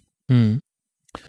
Ja, und dann sind die natürlich einfach jung und schnell und fit und ähm, haben eine Idee und ähm, da, da, da, die haben kein Störfeuer in der Stadt, in einem Verein, da ist niemand, da gibt's halt keine großen Aufsichtsräte, die mit der Presse quatschen und so weiter und so fort. Also das die ist Presse natürlich ist ja sehr kritisch da in Leipzig. ja, die ist äh, auch extrem kritisch. Aber wir können nicht beim HSV sagen, so äh, der Boulevard hat gar keinen Einfluss und jetzt bei Leipzig sagen, weil es keinen Bu kritischen Boulevard gibt. Können wir schon sagen. Na gut, dann mach das mal. Erstens ist die erste Aussage ja schon mindestens 30 Minuten her und zweitens geht's ja jetzt um Leipzig, da kann man alles sagen. Das stimmt.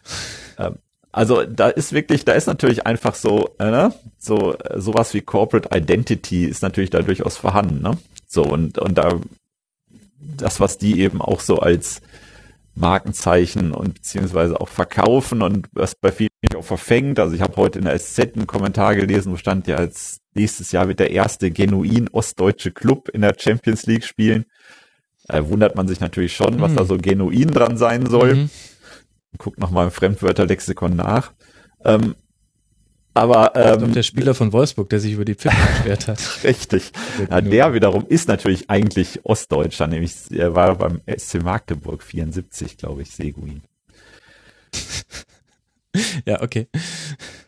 Also insofern äh, funktioniert da natürlich auch vieles und äh, was finde ich schon äh, so ein Markenzeichen ist, so rein was das Team angeht, das ist schon, dass sie gewissermaßen unbeeindruckt sind. Also dass mhm. sie unbeeindruckt sind von so einem Gegentor, unbeeindruckt von so einer 0 zu 3 Niederlage in München, unbeeindruckt davon, wenn sie auch einen starken Gegner haben und sie vielleicht erstmal nicht so in die Gänge kommen. Die spielen einfach weiter so, wie sie spielen. Und ähm, das geht halt meistens gut. Mhm. Ich fand auch tatsächlich dieses 1 zu 1 so ein bisschen sinnbildlich für das, was Leipzig ausmacht weil im Grunde wird dieser Treffer nur erzielt, weil man dreimal nacheinander genau eine Millisekunde schneller war als der Gegenspieler. Also Hoffenheim hat dreimal im Grunde die Möglichkeit, den Ball zu klären. Da ein bisschen auch, ähm, glaube ich, in der Situation Opfer des eigenen Spielstils geworden. Also ähm, allein der erste Querpass muss eigentlich nicht gespielt werden an der Außenlinie. Da hätte man auch einen langen Ball mal spielen können. Aber gut, so, so löst man sich halt bei Hoffenheim.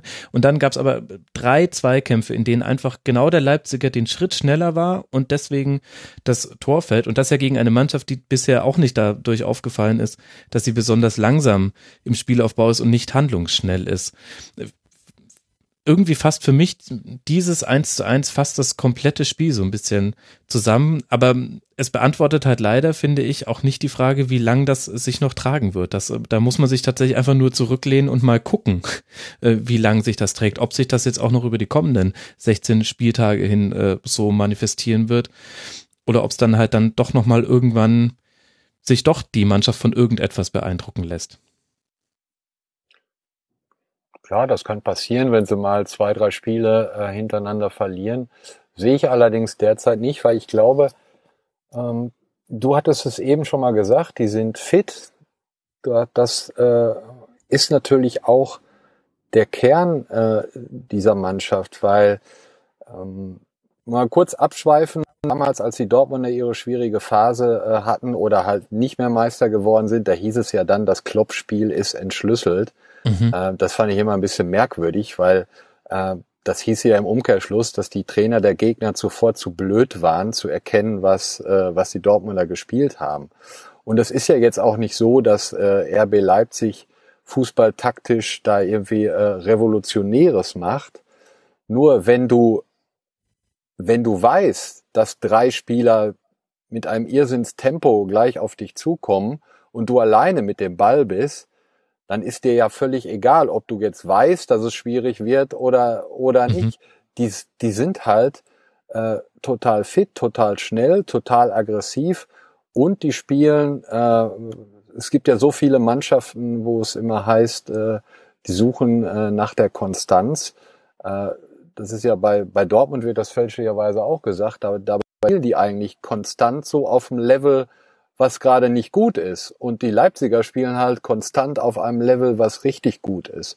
Und deshalb glaube ich auch nicht, dass die, äh, dass die einbrechen werden, weil aufgrund des Kaders und der Qualität, wenn die mal nicht ganz so einen guten Tag haben, gewinnen die wahrscheinlich immer noch gegen zehn Bundesligisten. Und dann passiert es halt auch mal, dass sie in Ingolstadt verlieren, aber das hat sie auch nicht, äh, nicht interessiert. Und das äh, 0-3 in Bayern hat sie dann letztlich auch nicht äh, interessiert. Genauso wenig wie jetzt der Rückstand. Und äh, sowas, zumindest für eine Saison, äh, dürfte das gut gehen.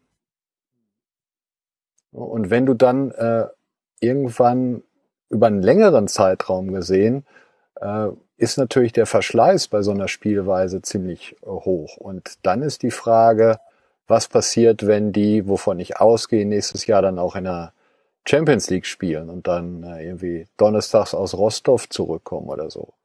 Das ist dann, dann wird's interessant. Ja, elf Punkte Vorsprung jetzt auf den Tabellenvierten Borussia Dortmund, über die wir gleich noch sprechen können. Das ist eben der Vorsprung auf die Champions League Qualifikation tatsächlich ja nur. Sehr beeindruckend auch, ähm, das vergisst man fast so ein bisschen in der Berichterstattung über Leipzig, den fehlt der erfolgreichste Vorlagengebende der Bundesliga, nämlich Emil Vosberg. Äh, der hat jetzt nicht gespielt, aber durch einen überragenden Navigator, also noch besser als in der Hinrunde, finde ich jetzt in den, ähm, jetzt gerade in diesem Hoffenheim-Spiel, ähm, wird dieser Verlust total aufgefangen. Das hätte ich ehrlich gesagt auch nicht gedacht, dass man sogar den zentralsten äh, Spieler seines Aufbauspiels so ersetzen kann. Aber das ist dann eben ein der weiterer Aspekt, Woche auch noch fehlt übrigens. Der auch noch fehlen wird gegen Dortmund. Ja, wenn sich auch mhm. die Frage klären wird, die Alex Muck uns gestellt hat unter mitmachen.rasen.de, äh, schon wieder in Überzahl gewonnen, kann es Leipzig eigentlich auch noch gegen elf? Das werden wir jetzt dann vielleicht erleben am nächsten Samstagabend gegen Borussia Dortmund. Da kann man echt gespannt sein. Dann lass doch mal auch über Dortmund sprechen, denn äh, da lief nicht alles so, wie man es sich gewünscht hätte beim Auswärtsspiel in Mainz. Nur eins zu eins.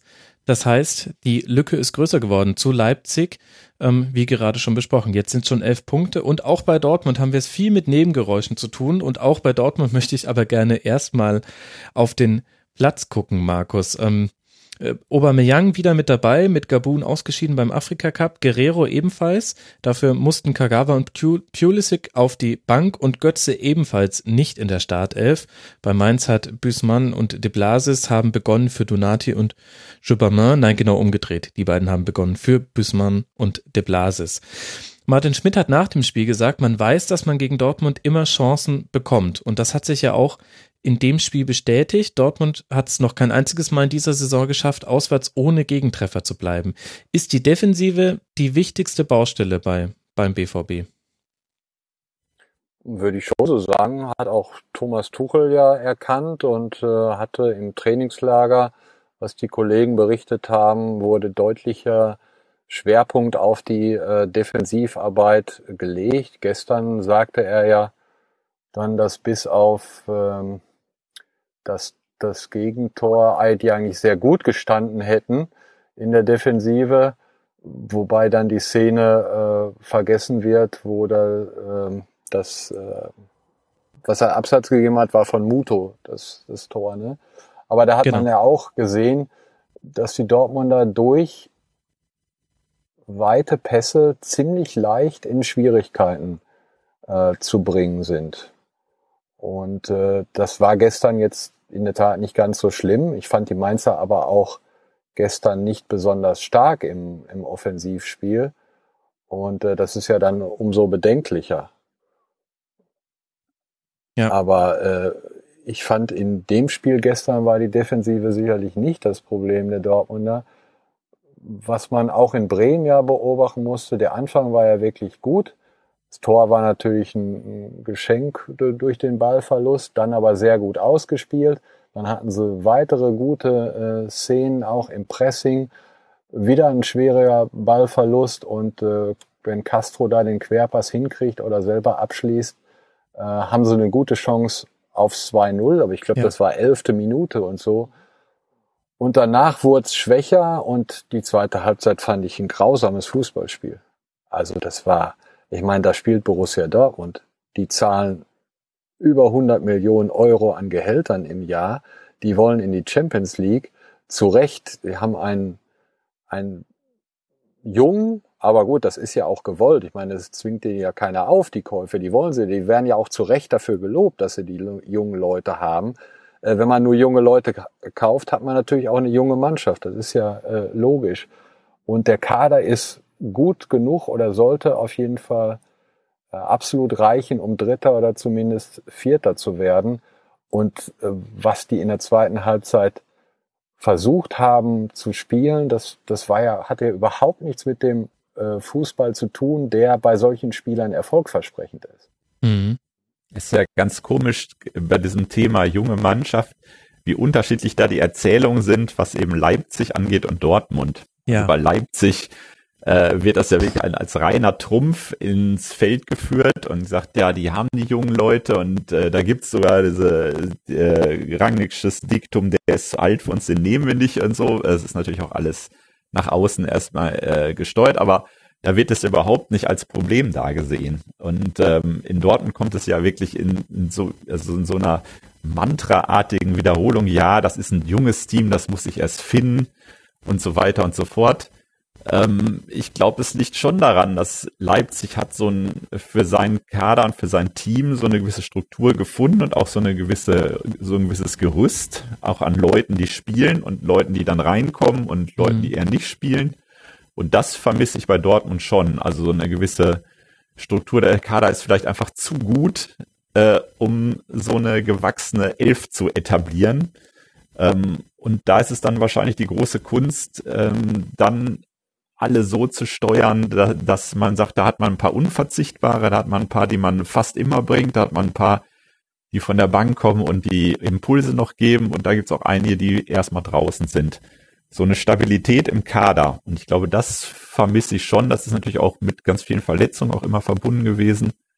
Aber ich glaube, da fehlt so eine gewisse personelle Konstanz die, äh, die man noch nicht hinbekommen hat und die in Leipzig halt offenbar ja überhaupt kein Problem ist. Mhm. Aber auf der anderen Seite finde ich, kann man auch genau umgedreht argumentieren. Also wenn ich äh, mir die Leistung von Borussia Dortmund angucke, auch jetzt nicht nur in diesem Spiel und die auch neben die von Leipzig lege, dann ist äh, habe ich die ganze Zeit ein Wort vor Augen, nämlich Intensität und zwar auf allen in allen Bereichen des äh, Spielfelds. Also nicht nur defensiv in den Zweikämpfen, sondern auch im Offensivspiel fehlt mir einfach die Intensität und zwar über 90 Minuten. Das hat man immer nur phasenweise bei Dortmund Spiel. Und jetzt ist natürlich die eine Argumentation, dass man sagen kann, den fehlt ein festes Gerüst an Spielern. Das ist deine Argumentation. Aber andererseits könnte ich doch auch sagen, Peter, äh, gerade weil der Kader so breit gut besetzt ist, müsste doch jeder, der dann die Chance hat zu spielen, sich voll reinhauen. Und das fehlt mir aber ehrlich gesagt auch. Und ich habe auch so ein bisschen, ich habe kein Gefühl dafür, ob da wirklich auch das Leistungsprinzip gilt. Also ich will jetzt nicht, ähm, also soll jetzt nicht falsch verstanden werden, ich will jetzt nicht irgendwie sagen, äh, Tuchel würde irgendwie komplett würfeln, wen er aufstellt und so weiter, aber ich habe trotzdem auch den Eindruck, ähm, du kannst dir auch wirklich sehr, sehr lasche Auftritte bei Dortmund erlauben und trotzdem spielst du vielleicht mhm. im nächsten Spiel noch in der Startelf und dafür werden andere Leute rausrotiert, wo ich sagen würde, also ich jetzt natürlich nur mit meinem externen Blick, die haben doch eigentlich gar keine so schlechte Partie gemacht. Das sind natürlich immer so Hilfsausdrücke, die so bei den Medien natürlich dann auch mal gern wird, da fehlt das Feuer oder die wollen nicht 100% sowas. Ich kann damit immer relativ wenig anfangen, aber ähm, es spricht ja immer, es sind ja immer eher so, so, so verbale Hilfskonstruktionen dafür, dass man sagt, da ist zumindest irgendwie nicht so ein, so ein Spirit da, ähm, der, der vielleicht auch mal dazu führt, dass man Frustsituationen wegstecken kann oder sie einfach ignoriert und weitermacht. Und das ist, glaube ich, ist schon ein Unterschied, der im Moment so in Leipzig und in Dortmund existiert. Ähm, wofür das genau bei Dortmund steht, da muss ich ganz ehrlich sagen, da fehlt mir dann auch genau der interne Einblick. Mhm. Das äh, kann Markus sicherlich viel besser beurteilen. Aber es stimmt natürlich schon, dass man so von außen das Gefühl hat, auch eben diese angesichts der ganz vielen Nebengeräusche, die immer wieder thematisiert werden, die auch ein bisschen zu so einem Spitzenteam dazugehören. Also bei Bayern gab es das auch jahrelang äh, natürlich immer, äh, weil man sich natürlich da erst recht immer irgendwelche Themen sucht, weil man auch weiß, ähm, die werden mehr rezipiert von Lesern, als äh, wenn man sich um Nebengeräusche über Ingolstadt kümmert. Ähm, aber ähm, da scheint schon auch intern nicht alles so zu stimmen und zu funktionieren. Das ist, scheint tatsächlich so zu sein. Sonst käme das gar nicht erst so auf. Mhm.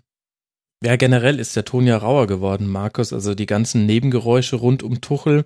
Jetzt äh, neuestes Kapitel war jetzt unter der Woche der Transfer von Alexander Isak, einem hochtalentierten Schweden, den kaum jemand hat spielen sehen, aber alle übernehmen gerne einen Ibrahimovic-Vergleich.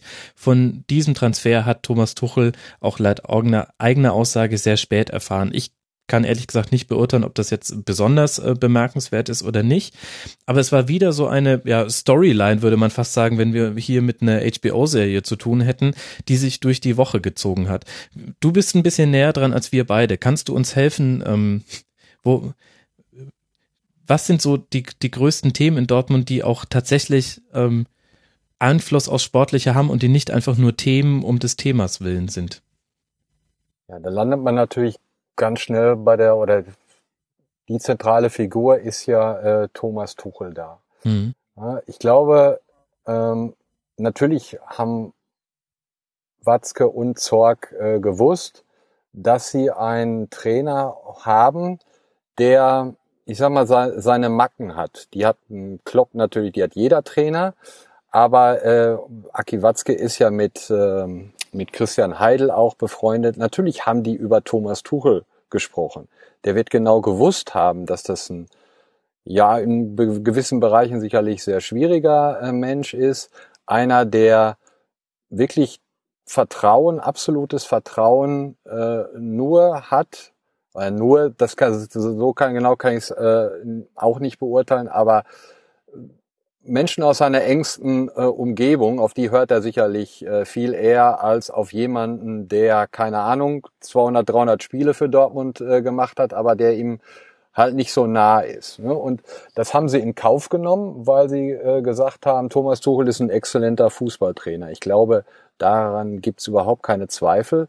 Aber es äh, gehört halt zum Fußballtrainer in der Bundesliga, äh, gehören natürlich auch noch ganz andere äh, Sachen dazu. Und dazu gehört auch Kommunikation. Und ich fand, dass es in der vergangenen Woche ganz viele Sachen gab, wo man äh, zwischen, nicht nur zwischen den Zeilen, sehr äh, hellhörig sein muss. Beispielsweise die Aussage von Watzke im Stern, dass man äh, sich dann mal überlegen muss, ob das äh, nach drei Jahren, also ich habe jetzt alles nicht genau, das Zitat genau im Kopf, aber sinngemäß war das da, war das so.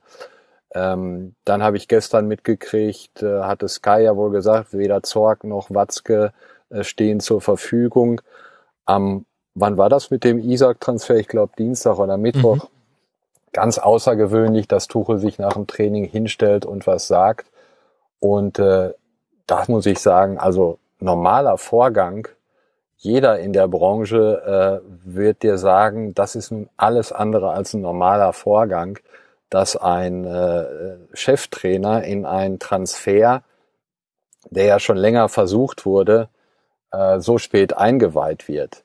Und äh, da muss man ja auch noch mal, äh, er hat ja gesagt, das wird vom Scouting vorbereitet. Da weiß man ja auch, oder es wurde ja auch öffentlich, der Chef-Scout von Borussia mhm. Dortmund. Äh, jetzt ist es der, ist es nicht mehr, weil er quasi hochgelobt wurde auf einen Posten noch näher äh, an an Michael Zorg ist Sven Mislintat, äh, mit dem Tuchel über Kreuz liegt. Ich glaube, das kann man äh, so sagen. Da wird auch keiner äh, ernsthaft äh, widersprechen. Es ist ja auch nie widersprochen worden, dass äh, Tuchel Funkstelle, Funkstille herrscht zwischen Misslintat und äh, Tuchel. Dass der Chefscout das Trainingsgelände nicht betreten darf, ist zumindest auch berichtet worden und auch mhm. nie widersprochen. Also wenn man da von einem normalen Vorgang spricht, ähm, das, das kann sich ja jeder zusammenzählen, dass das alles andere als normal ist, was mhm. ich eigentlich fast noch bedenklicher fand als äh, diese Isaac-Geschichte war, dass Tuchel gesagt hat, das sei ein auch deshalb ein normaler Vorgang, weil es bei, ich glaube, Emre Moore und äh, Dembele genauso gewesen sei. Ja, das fand ich auch krass. Also mhm. Dembele, äh, da haben die, das haben die Dortmunder ja sogar öffentlich kommuniziert, dass sie schon sehr lange da äh, hinterher sind und den eigentlich schon ein Jahr früher haben wollte, sich die Möglichkeit aber da nicht ergeben hat wenn wir jetzt alles glauben, was erzählt wurde, dann hieße das ja, dass Thomas Tuchel über, über Monate äh, nicht gewusst hat, dass Dortmund einen, einen der begehrtesten Spieler Europas haben will. Und also ich glaube, wer das ab, wer das äh, äh einem abnimmt, dass das ein normaler Vorgang ist, diese ganze Thematik, Scouting, Verhältnis, äh, Geschäftsführung, Zorg zu Tuchel, ich glaube, wenn einer sagt, unser Verhältnis ist freundschaftlich und professionell und so weiter, ähm, da kann man ja auch schon einiges äh, bei rauslesen. Aber wie gesagt, das, das ist ja auch äh, in Erfolgszeiten gar nicht schlimm. Ne? Und die haben es ja auch in Kauf genommen, weil sie eben einen hervorragenden Fußballtrainer äh, haben äh, mhm. wollten. Aber es läuft halt fußballerisch derzeit nicht so, wie sie es sich wünschen. Und ja, ob es, äh, es kann ja auch sein, dass es in der Mannschaft äh, Probleme gibt, das weiß ich nicht. Aber irgendwo äh, muss es, muss ja die Erklärung herkommen, warum die Mannschaft äh, über Wochen, das war ja vor Weihnachten auch so, äh, auswärts in, in Hoffenheim, da war es doch okay, in Köln war es auch eher schlecht. Äh, Im ganzen Oktober gelang kein Sieg. Das muss ja irgendwelche Gründe haben. Mhm.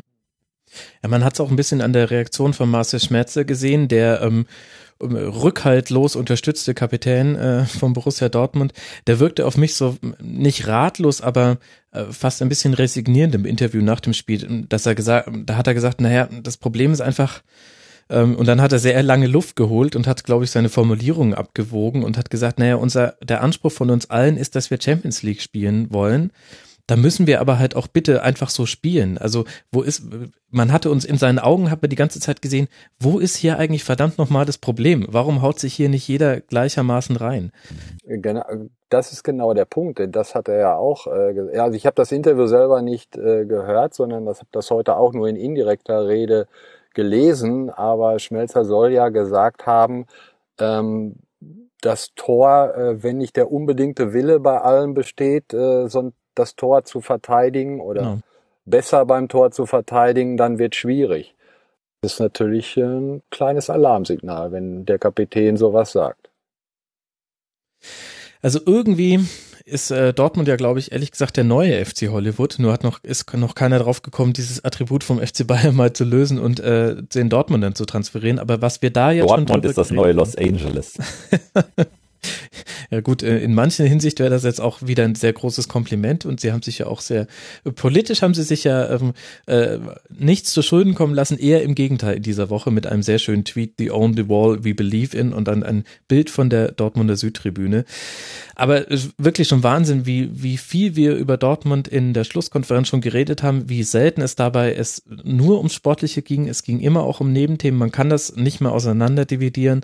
Und ähm, ja, bin ich sehr gespannt, wie sich das weiterentwickelt. Aber mit Blick auf deine Aufnahmesituation immer noch im Auto, Markus, und auf deinen laufenden Akku, lasst mal weitergehen. Denn jetzt kommt ja das, worauf Peter die ganze Zeit schon wartet. Ich glaube, ihn hat das alles nur so leidlich interessiert, was wir besprochen haben, weil es nicht um Borussia Mönchengladbach ging. Aber jetzt, Peter, jetzt geht's los. Das sind ja alles künftige Gegner. Ja, Gegner oder Opfer, je nachdem. ich weiß nicht, wie bewertest du es denn? Also jetzt gegen Leverkusen auswärts, ähm, dahinter kann man ein Ausrufezeichen setzen in Klammern. 3 zu 2 gewonnen nach 0 zu 2 Rückstand. Hacking der Highland, Highland Hacking. Ja, es ist wirklich merkwürdig, muss ich sagen, ne? weil es natürlich dazu noch gab, dass dieses Spiel an diese zwei Halbzeiten zerfiel, wo man in der ersten Halbzeit gesagt hat, ja, echt ordentlich gespielt und auch durchaus selbstbewusst angetreten. Mhm. Aber man kriegt natürlich dann wieder so zwei Treffer. Das war so, ja, das, die, man kannte das natürlich einfach. Das hat war in dieser Saison einfach schon hundertmal der Fall und äh, in der Geschichte dieses Vereins schon zigtausendmal der Fall. Und niemand wirklich, würde ich mal behaupten, hat damit gerechnet, dass sich das in der zweiten Halbzeit so fundamental ändert. Ähm, und das ist natürlich dann auch einfach wahnsinnig einfach zu sagen, ja, der Trainer hat in der Halbzeitpause da offenbar die richtigen Worte gefunden und der hat denen wieder den Glauben an den Sieg zurückgegeben.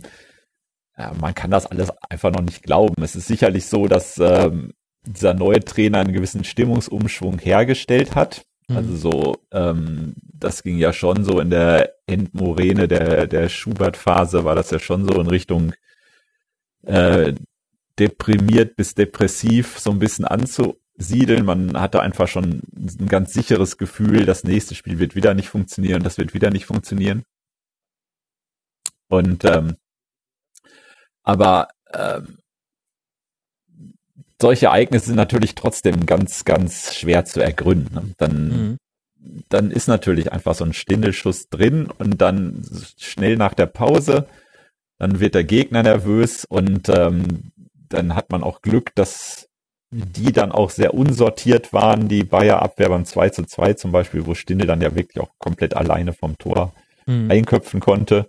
Raphael gewinnt den ersten Zweikampf seiner Karriere durch körperlichen so, Einsatz so und nicht durch technische Überlegenheit. Und beim dritten Tor gewinnt er sogar den zweiten Zweikampf dann seiner Karriere mhm. durch körperlichen Einsatz.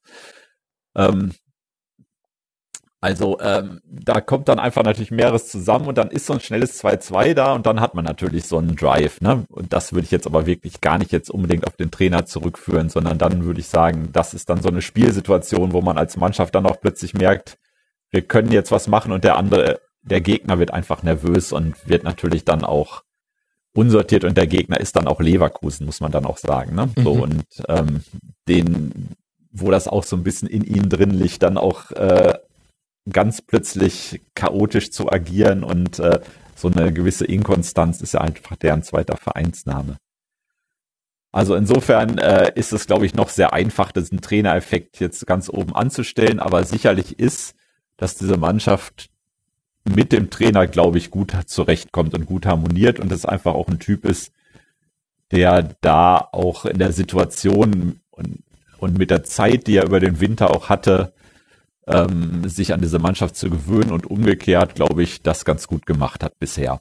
Mhm. Ähm, man muss natürlich einfach, weil das war jetzt wirklich eine Halbzeit, man muss jetzt einfach abwarten, wie das weitergeht, aber sowas kann natürlich, natürlich einen Push geben. Und jetzt Heimspiel gegen Freiburg, da kann man immer einen 2-1 Sieg davontragen und dann hat man dann so ein Gefühl, jetzt sind wir in so einer Spur und dann geht's weiter.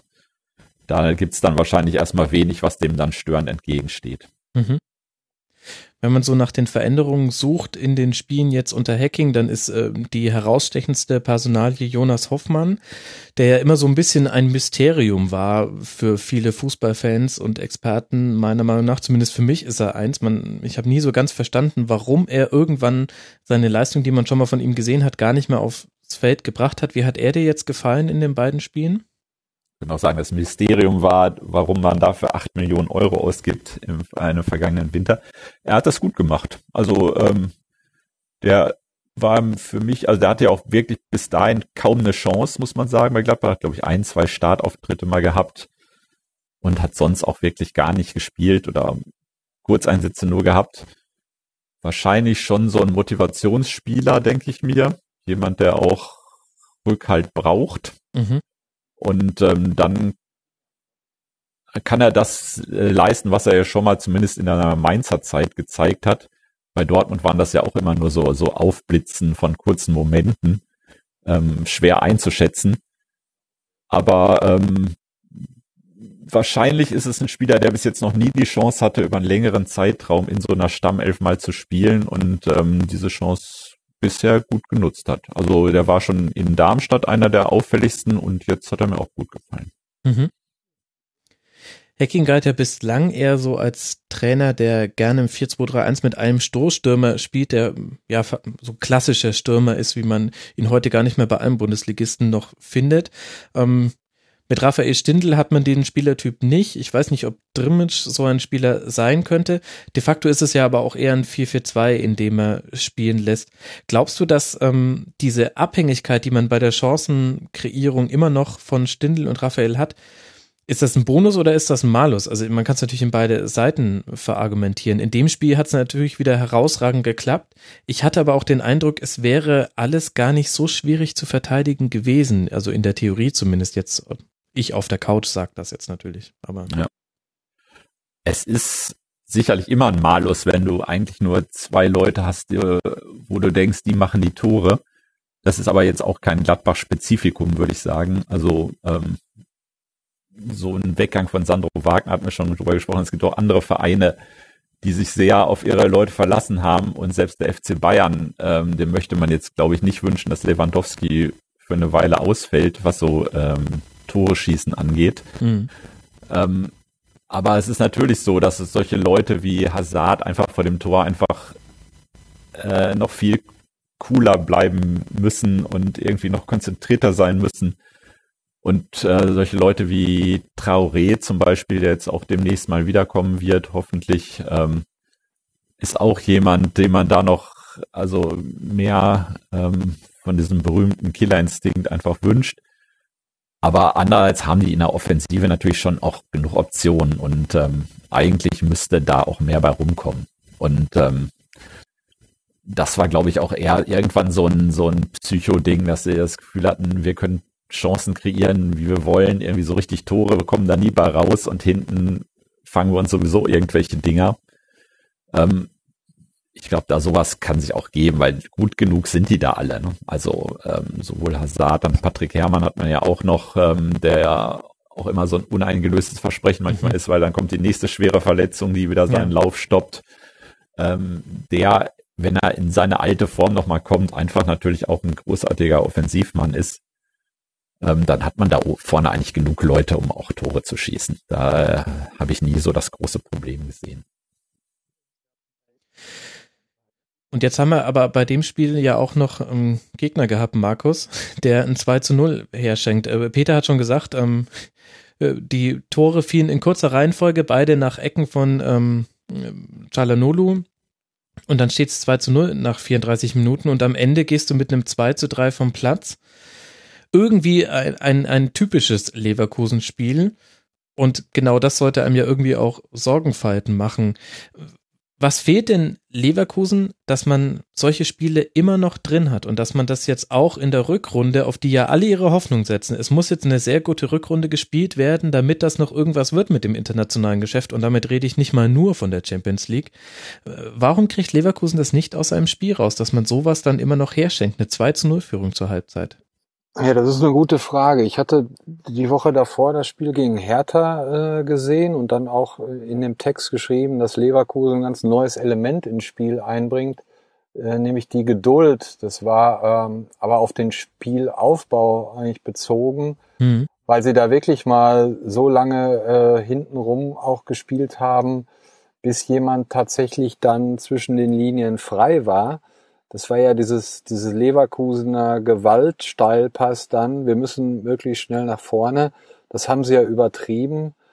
Und äh, am, am Samstag beim, beim 2-3, äh, das fand ich auch war ein ganz typisches Leverkusener Tor. Da gab es ja dieses, ja, das war ja fast schon eine Rudelbildung im Mittelfeld, als dann letztlich den Ball äh, verloren hat. Und ich hatte mir jetzt ähm, bei der Aufzeichnung dann die Szene mal angehalten.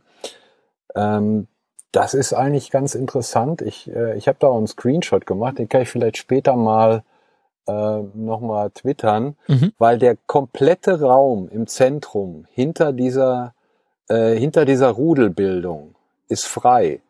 Und äh, jetzt mal ein bisschen überspitzt gesagt, aber das ist ein Merkmal der, der Leverkusener Defensivarbeit dieses Gottvertrauen. Es wird, es wird schon gut gehen und wir sind so aggressiv, dass wir den Ball kriegen und dann nach vorne spielen. Mhm. Und da lässt man einen Riesenraum. Äh, gut, Tar ist dann hinterher noch äh, eingerückt und war ja relativ nah dann bei Raphael. Äh, aber trotzdem, das, ich glaube, das ist, es ist aber eine, klar auch dem äh, Stil von Schmidt und auch dem Denken von Schmidt geschuldet. Ja, Wenn es 2-2 steht, sagt er natürlich nicht, so Leute, jetzt äh, wollen wir mal sehen, dass wir äh, den Punkt hier sichern, sondern wir wollen noch gewinnen. Ich finde das in einer Art gut, aber das ist natürlich taktisch schon äh, fahrlässig, wenn man dann den Raum da hinten frei lässt. Und wenn ich vielleicht noch einmal was zu Tar äh, sagen darf, weil der war ja auch eine zentrale Figur.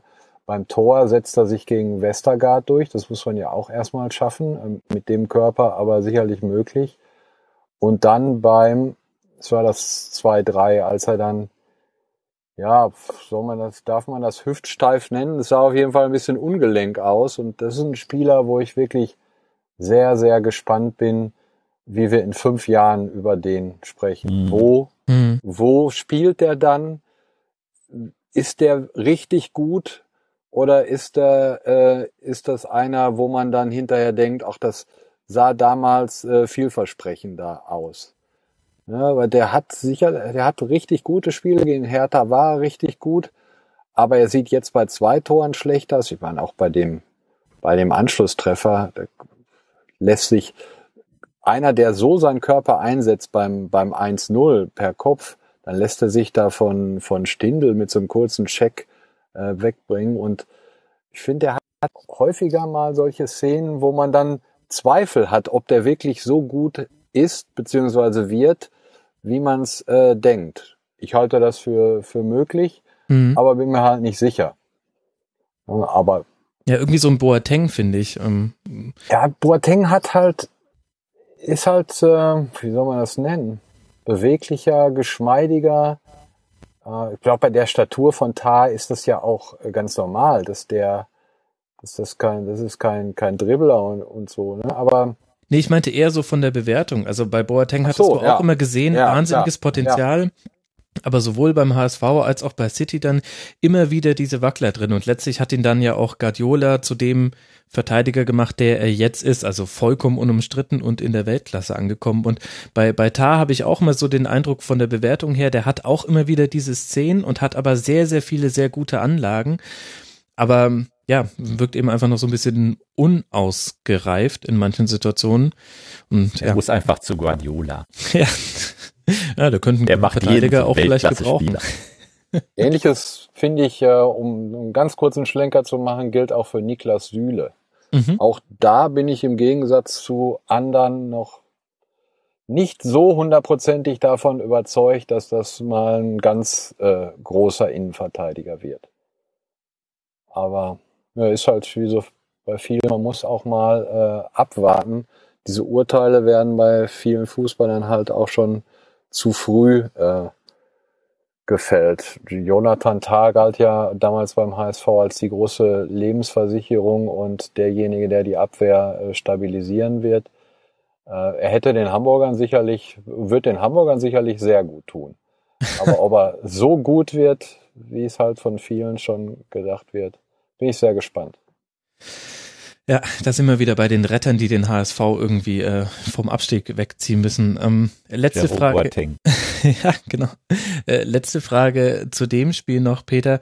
Ähm, wir kriegen immer wieder, und da ist jetzt stellvertretend äh, Kai, der Aufziehvogel LE, hat das äh, unter mitmachen.rasen.de gestellt, die Frage nach dem, ob Rudi Völler auf den verkürzt gesagt Panikbutton drückt und auf der Trainerposition noch was verändert. Und ähm, das finde ich sehr erstaunlich, dass diese Frage sich so hartnäckig hält bei Leverkusen, obwohl sich doch eigentlich dann wiederum auch alle einig sind, naja, Moment, was ist denn die Alternative? Welchen Trainer sollte man jetzt an der Stelle von Roger Schmidt dahinsetzen? Und es ist ja auch, und ich finde, das ist eher etwas Positives als Negatives, jetzt nicht das äh, Kernmerkmal von Leverkusen, dass man seine Trainer sehr, sehr schnell auf den Schleudersitz setzt. Also da könnte man jetzt mal wieder ähm, auf den HSV gucken als Gegenbeispiel.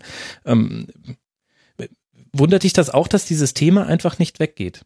Oder ist es vollkommen normal heutzutage? Dazu hat Schmidt natürlich selber auch viel getan, ne? dadurch, mhm. dass er ähm, jemand ist, der extrem polarisiert und der eben auch ähm, dann manchmal im Gegensatz dazu steht, was dann letztlich an Effekt bei ihm, beim Team rauskommt. Ähm, das Selbstvertrauen, dieses Selbstbewusstsein, dieses äh, teilweise auch übersteigerte Selbstbewusstsein, ähm, dass man, glaube ich, viele dem das auch wünschen, dass er mal auf die Nase fällt und noch mehr auf die Nase fällt. Das, da ist, glaube ich, auch von da so eine Gefühl, äh, Gefühlslage drin, dass mhm. das Thema immer wieder aufkommt er ist halt wirklich jetzt nicht der sozial verträglichste und ähm, dass er da jetzt so einen Aufpasser mit Johann Wolf an die Seite gestellt bekommt, ist ja auch schon bezeichnend.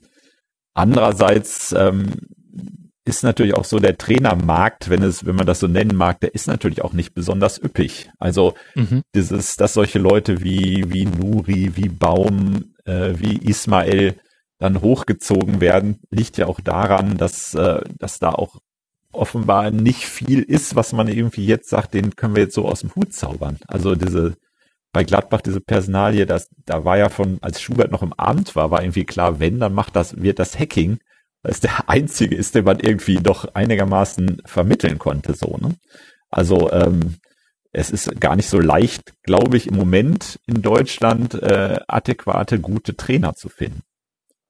Und von daher äh, wird Schmidt glaube ich, von daher auch noch ein bisschen sicherer im Sattel sitzen. Mhm. Ist ein interessantes Phänomen, aber vielleicht hast du da schon die entscheidenden Aspekte tatsächlich genannt. Es hängt vielleicht auch ähm, mit dem, wie es in den Wald hineingerufen hat, zum Teil zumindest zusammen. Wir haben noch zwei Spiele und dafür noch zehn Minuten. Dann entlassen wir Markus aus seinem Auto und zu seinem Termin, zu dem er noch gehen möchte. Deswegen lass mal weitermachen. Äh, Markus, auch perfektes Spiel für dich, Schalke gegen Frankfurt, aber vielleicht auch perfekt, um ein bisschen kürzer über ein Spiel zu reden. Ein 1 zu 0 Auswärtssieg für die Eintracht. Wir haben zwei, drei Fragen von Hörern bekommen, die alle so in dieselbe Richtung gehen. Zum einen fragt Delut, weshalb verfällt die Schalker Mannschaft immer wieder in ähnliche alte Muster, auch unabhängig vom Trainer. Und Sky Niklas 04, ich glaube, er arbeitet nicht bei Sky, aber hat sich so genannt, äh, fragt, äh, lässt sich die offensive Harmlosigkeit, also 21 Tore nach 18 Spielen, von Schalke allein mit den Ausfällen von Huntela, Embolo und Di Santo erklären. Ich glaube, das sind ja schon so die zwei wesentlichen Punkte. Warum läuft es in der Offensive so schlecht bei Schalke? Hat ähm, sicherlich damit zu tun, dass es derzeit große Probleme gibt, das Spiel vernünftig aufzubauen. Mhm.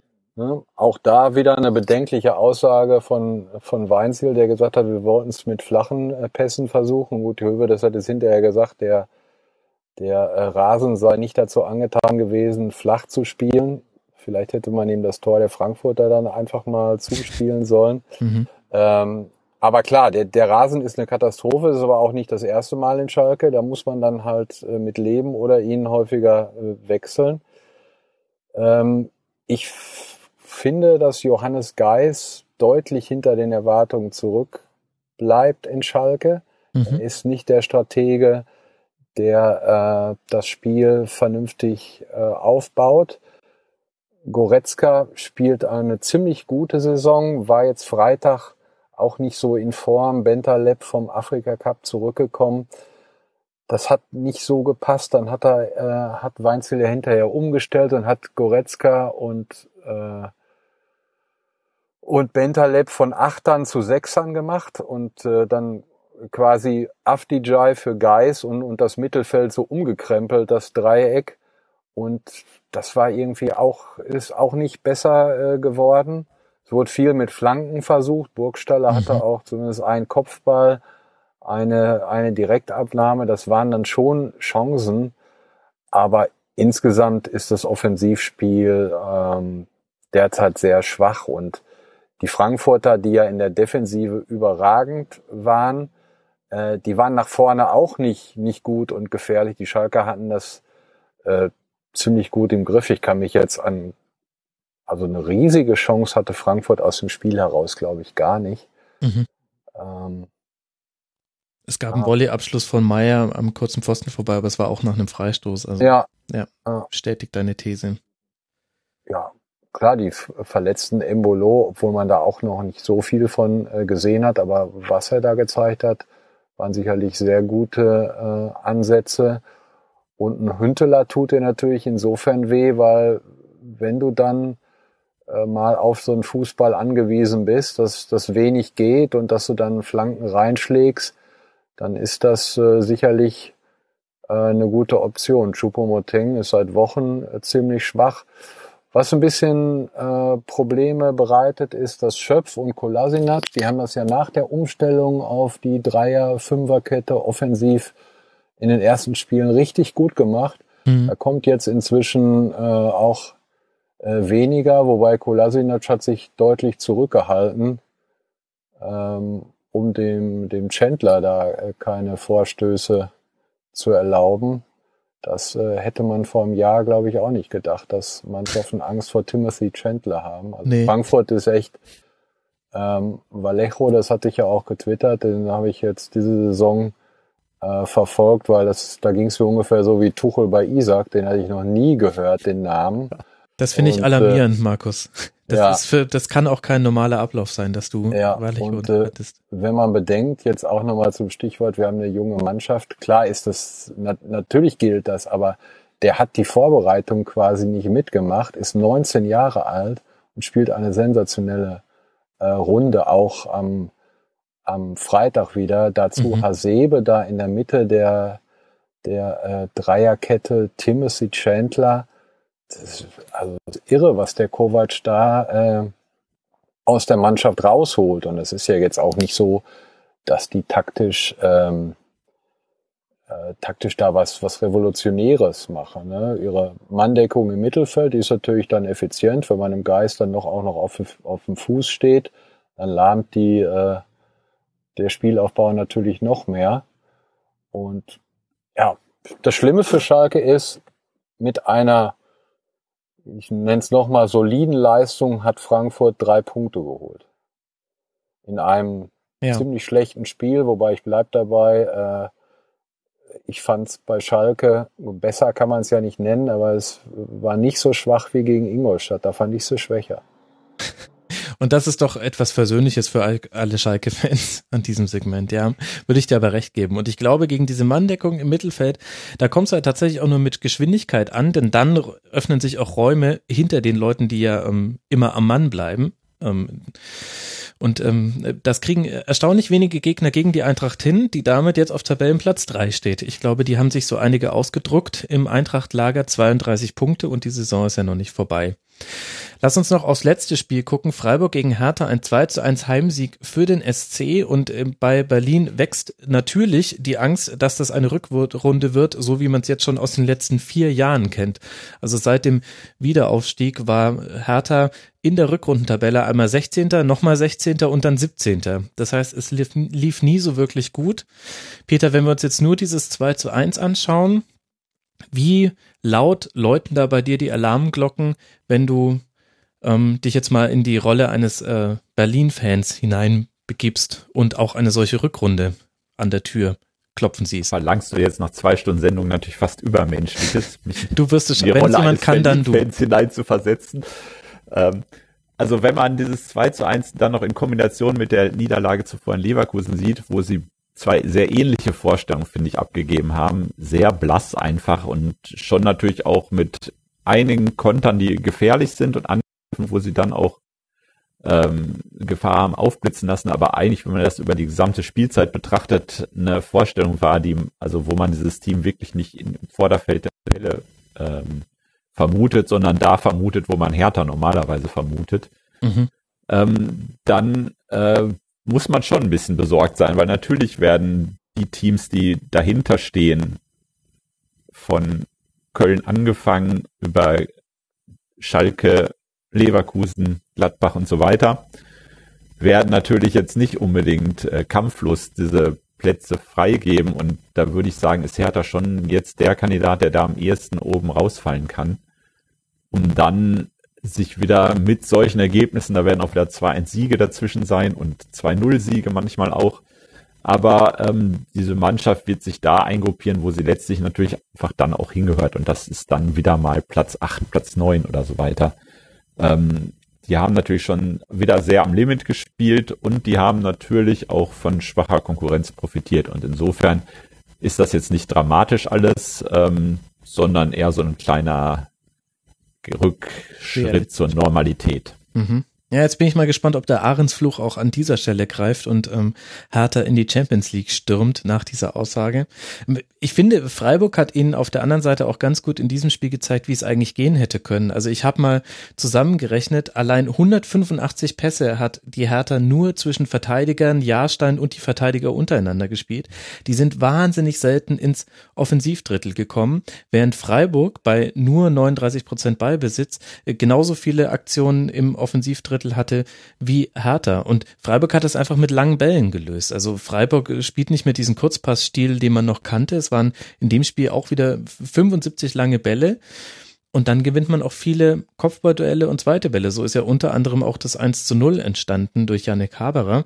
Finde ich ganz interessant, Markus. Man hat so zwei verschiedene ähm, Spieleröffnungsweisen hier gesehen und die vermeintlich altmodischere, nämlich der langgeschlagene Ball auf einen Zielspieler im Offensivdrittel, war in dem Spiel wesentlich effektiver. Effizienter, meine ich. Da ist der Markus schon äh, verloren gegangen. Wahrscheinlich äh, muss er jetzt dann doch äh, zu seinem Termin. Aber äh, dann kannst du vielleicht äh, diese Beobachtung noch kurz falsifizieren oder äh, verifizieren, Peter. Also ähm, es gibt eben verschiedene Modelle, um zum Fußball zum Erfolg zu kommen. Und ich finde es immer ähm, ein bisschen schwierig, das zwischen veraltet und modern und so weiter aufzuführen. Das ist natürlich eine ganz große Debatte, die man da jetzt aufmachen würde. Aber der lange Ball, wenn man Spieler hat, die vorne das entsprechend verarbeiten können und wenn man dann auch Gegner hat, die dabei Schwierigkeiten haben, der ist natürlich genauso erfolgreich, wie sich durchzuspielen zum Tor. Also ähm, was in dem Fall halt recht und billig ist, das sollte man auch anwenden, ganz einfach. Und insofern finde ich, ist das äh, schwierig in irgendeiner Weise zu sagen, das ist das, wo man sich wundert, dass das noch zum Erfolg führt, weil es natürlich ist so ein langer Ball letztlich auch natürlich einfacher zu verteidigen, aber wenn es Leute gibt, die das vorne geschickt machen, den Ball annehmen und dann auch da entsprechend was mit anfangen können, ja, warum nicht? Also mhm. insofern ähm, soll man da, glaube ich, nicht irgendwie das eine gegen das andere stellen. Ja gut, außer die beiden Teams spielen gegeneinander. Ich finde es auf jeden Fall interessant, genau. wie sich der SC auch gewandelt hat. Ich habe da auch, ich verfolge die These, die muss ich jetzt aber auch noch ähm, ein paar Spieltage lang überprüfen. Ähm, aber dass der wesentliche Unterschied beim SC zur letzten Erstligasaison ist, dass dieses me wolle de Ball habe, was damals Christian Streich gesagt hat und ja auch ähm, stellvertretend stand für die Saison. Ich glaube, das ist in dieser Saison nicht so. Der SC Freiburg ist beim Ballbesitz nur auf Rang 12 der Liga. Das ist mit äh, mhm. 47 Prozent Ballbesitz pro Spiel wenig für den SC und ich könnte mir vorstellen, dass das in Kombination mit einer recht einfachen, schnellen Spieleröffnung, die eben häufig durch den langen Ball erfolgt, nicht immer, aber häufig, dass das vielleicht so die wesentliche Veränderung zur letzten Erstligasaison ist. Ich will jetzt nicht eins sagen, dass das ähm, eine immer besser funktionieren wird als das andere, aber ich finde es interessant, dass man sich da weiterentwickelt hat. Auf jeden Fall ist ja ist das Team dadurch flexibler geworden. Ich glaube, es ist auch wirklich, das kann man jedenfalls sagen, es ist wirklich vielleicht, wenn man von den Erfolgsteams dieser Saison spricht und dann natürlich Leipzig im Auge hat, dann sollte man Freiburg total nicht vergessen, was die bis jetzt aus ja. dieser Saison herausgeschöpft haben, herausgeholt haben, das war schon beeindruckend. Definitiv, das kann man sagen. Jetzt Platz 8 mit 26 Punkten. Und damit haben wir diesen 18. Spieltag eingetütet. Markus musste sich jetzt schon auf den Weg machen, sein, sein Autobüro verlassen und zu seinem Termin. Wir grüßen ihm, äh, wir winken ihm fröhlich hinterher, wir zwei. Und ich empfehle nochmal ihm bei Twitter zu folgen, at Artus69. Und Peter, auch äh, dir vielen lieben Dank, dass du dir Zeit genommen hast. At Peter-Ahrens auf Twitter. Auch äh, das natürlich ein, ein, ein Must-Follow für jeden Twitter-Nutzer. Äh, Peter, vielen Dank, dass du dir Zeit genommen hast, mal wieder für den Rasenfunk. Sehr gerne. Meine Tochter war es auch nur zweimal hier mit Zetteln, wie lange dauert's noch? Also insofern Alles gut. Das ist, glaube ich, für den Rasenfunk ein guter äh, Schnitt. Ja. Dann äh, dir herzlichen Dank, euch lieben Hörern, äh, danke fürs Zuhören. In der nächsten Woche gibt es eine Sonderfolge, die nehme ich ähm, wie schon im letzten Jahr vor dem Super Bowl auf in einer etwas anderen Runde als sonst. Ihr werdet es dann hören. Ich bin selber gespannt, was da rauskommt. Und noch ein Podcast-Tipp. Ich habe mich neu verliebt in den Brennerpass-Podcast. Ich habe neulich beim Putzen äh, die letzten fünf Folgen an einem Stück durchgehört. Es geht nicht immer um Sport, aber vielleicht ist es auch gar nicht so schlecht manchmal, liebe Hörer. Also hört mal in den Brennerpass, wenn ihr wollt. Ähm, ich bin wieder voll gefangen, voll im alten Brennerpass-Fieber. Ähm, alle anderen Fußball-Podcasts, die es so gibt, findet ihr unter rasenfunk.de slash podroll. Und in diesem Sinne eine gute Woche euch. Wir hören uns am nächsten Sonntagabend, wenn ihr dann schon online seid. Bis dahin macht's gut. Ciao.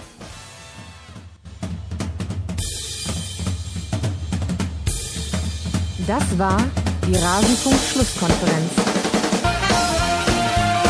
Wir gehen nun zurück in die angeschlossenen Funkhäuser.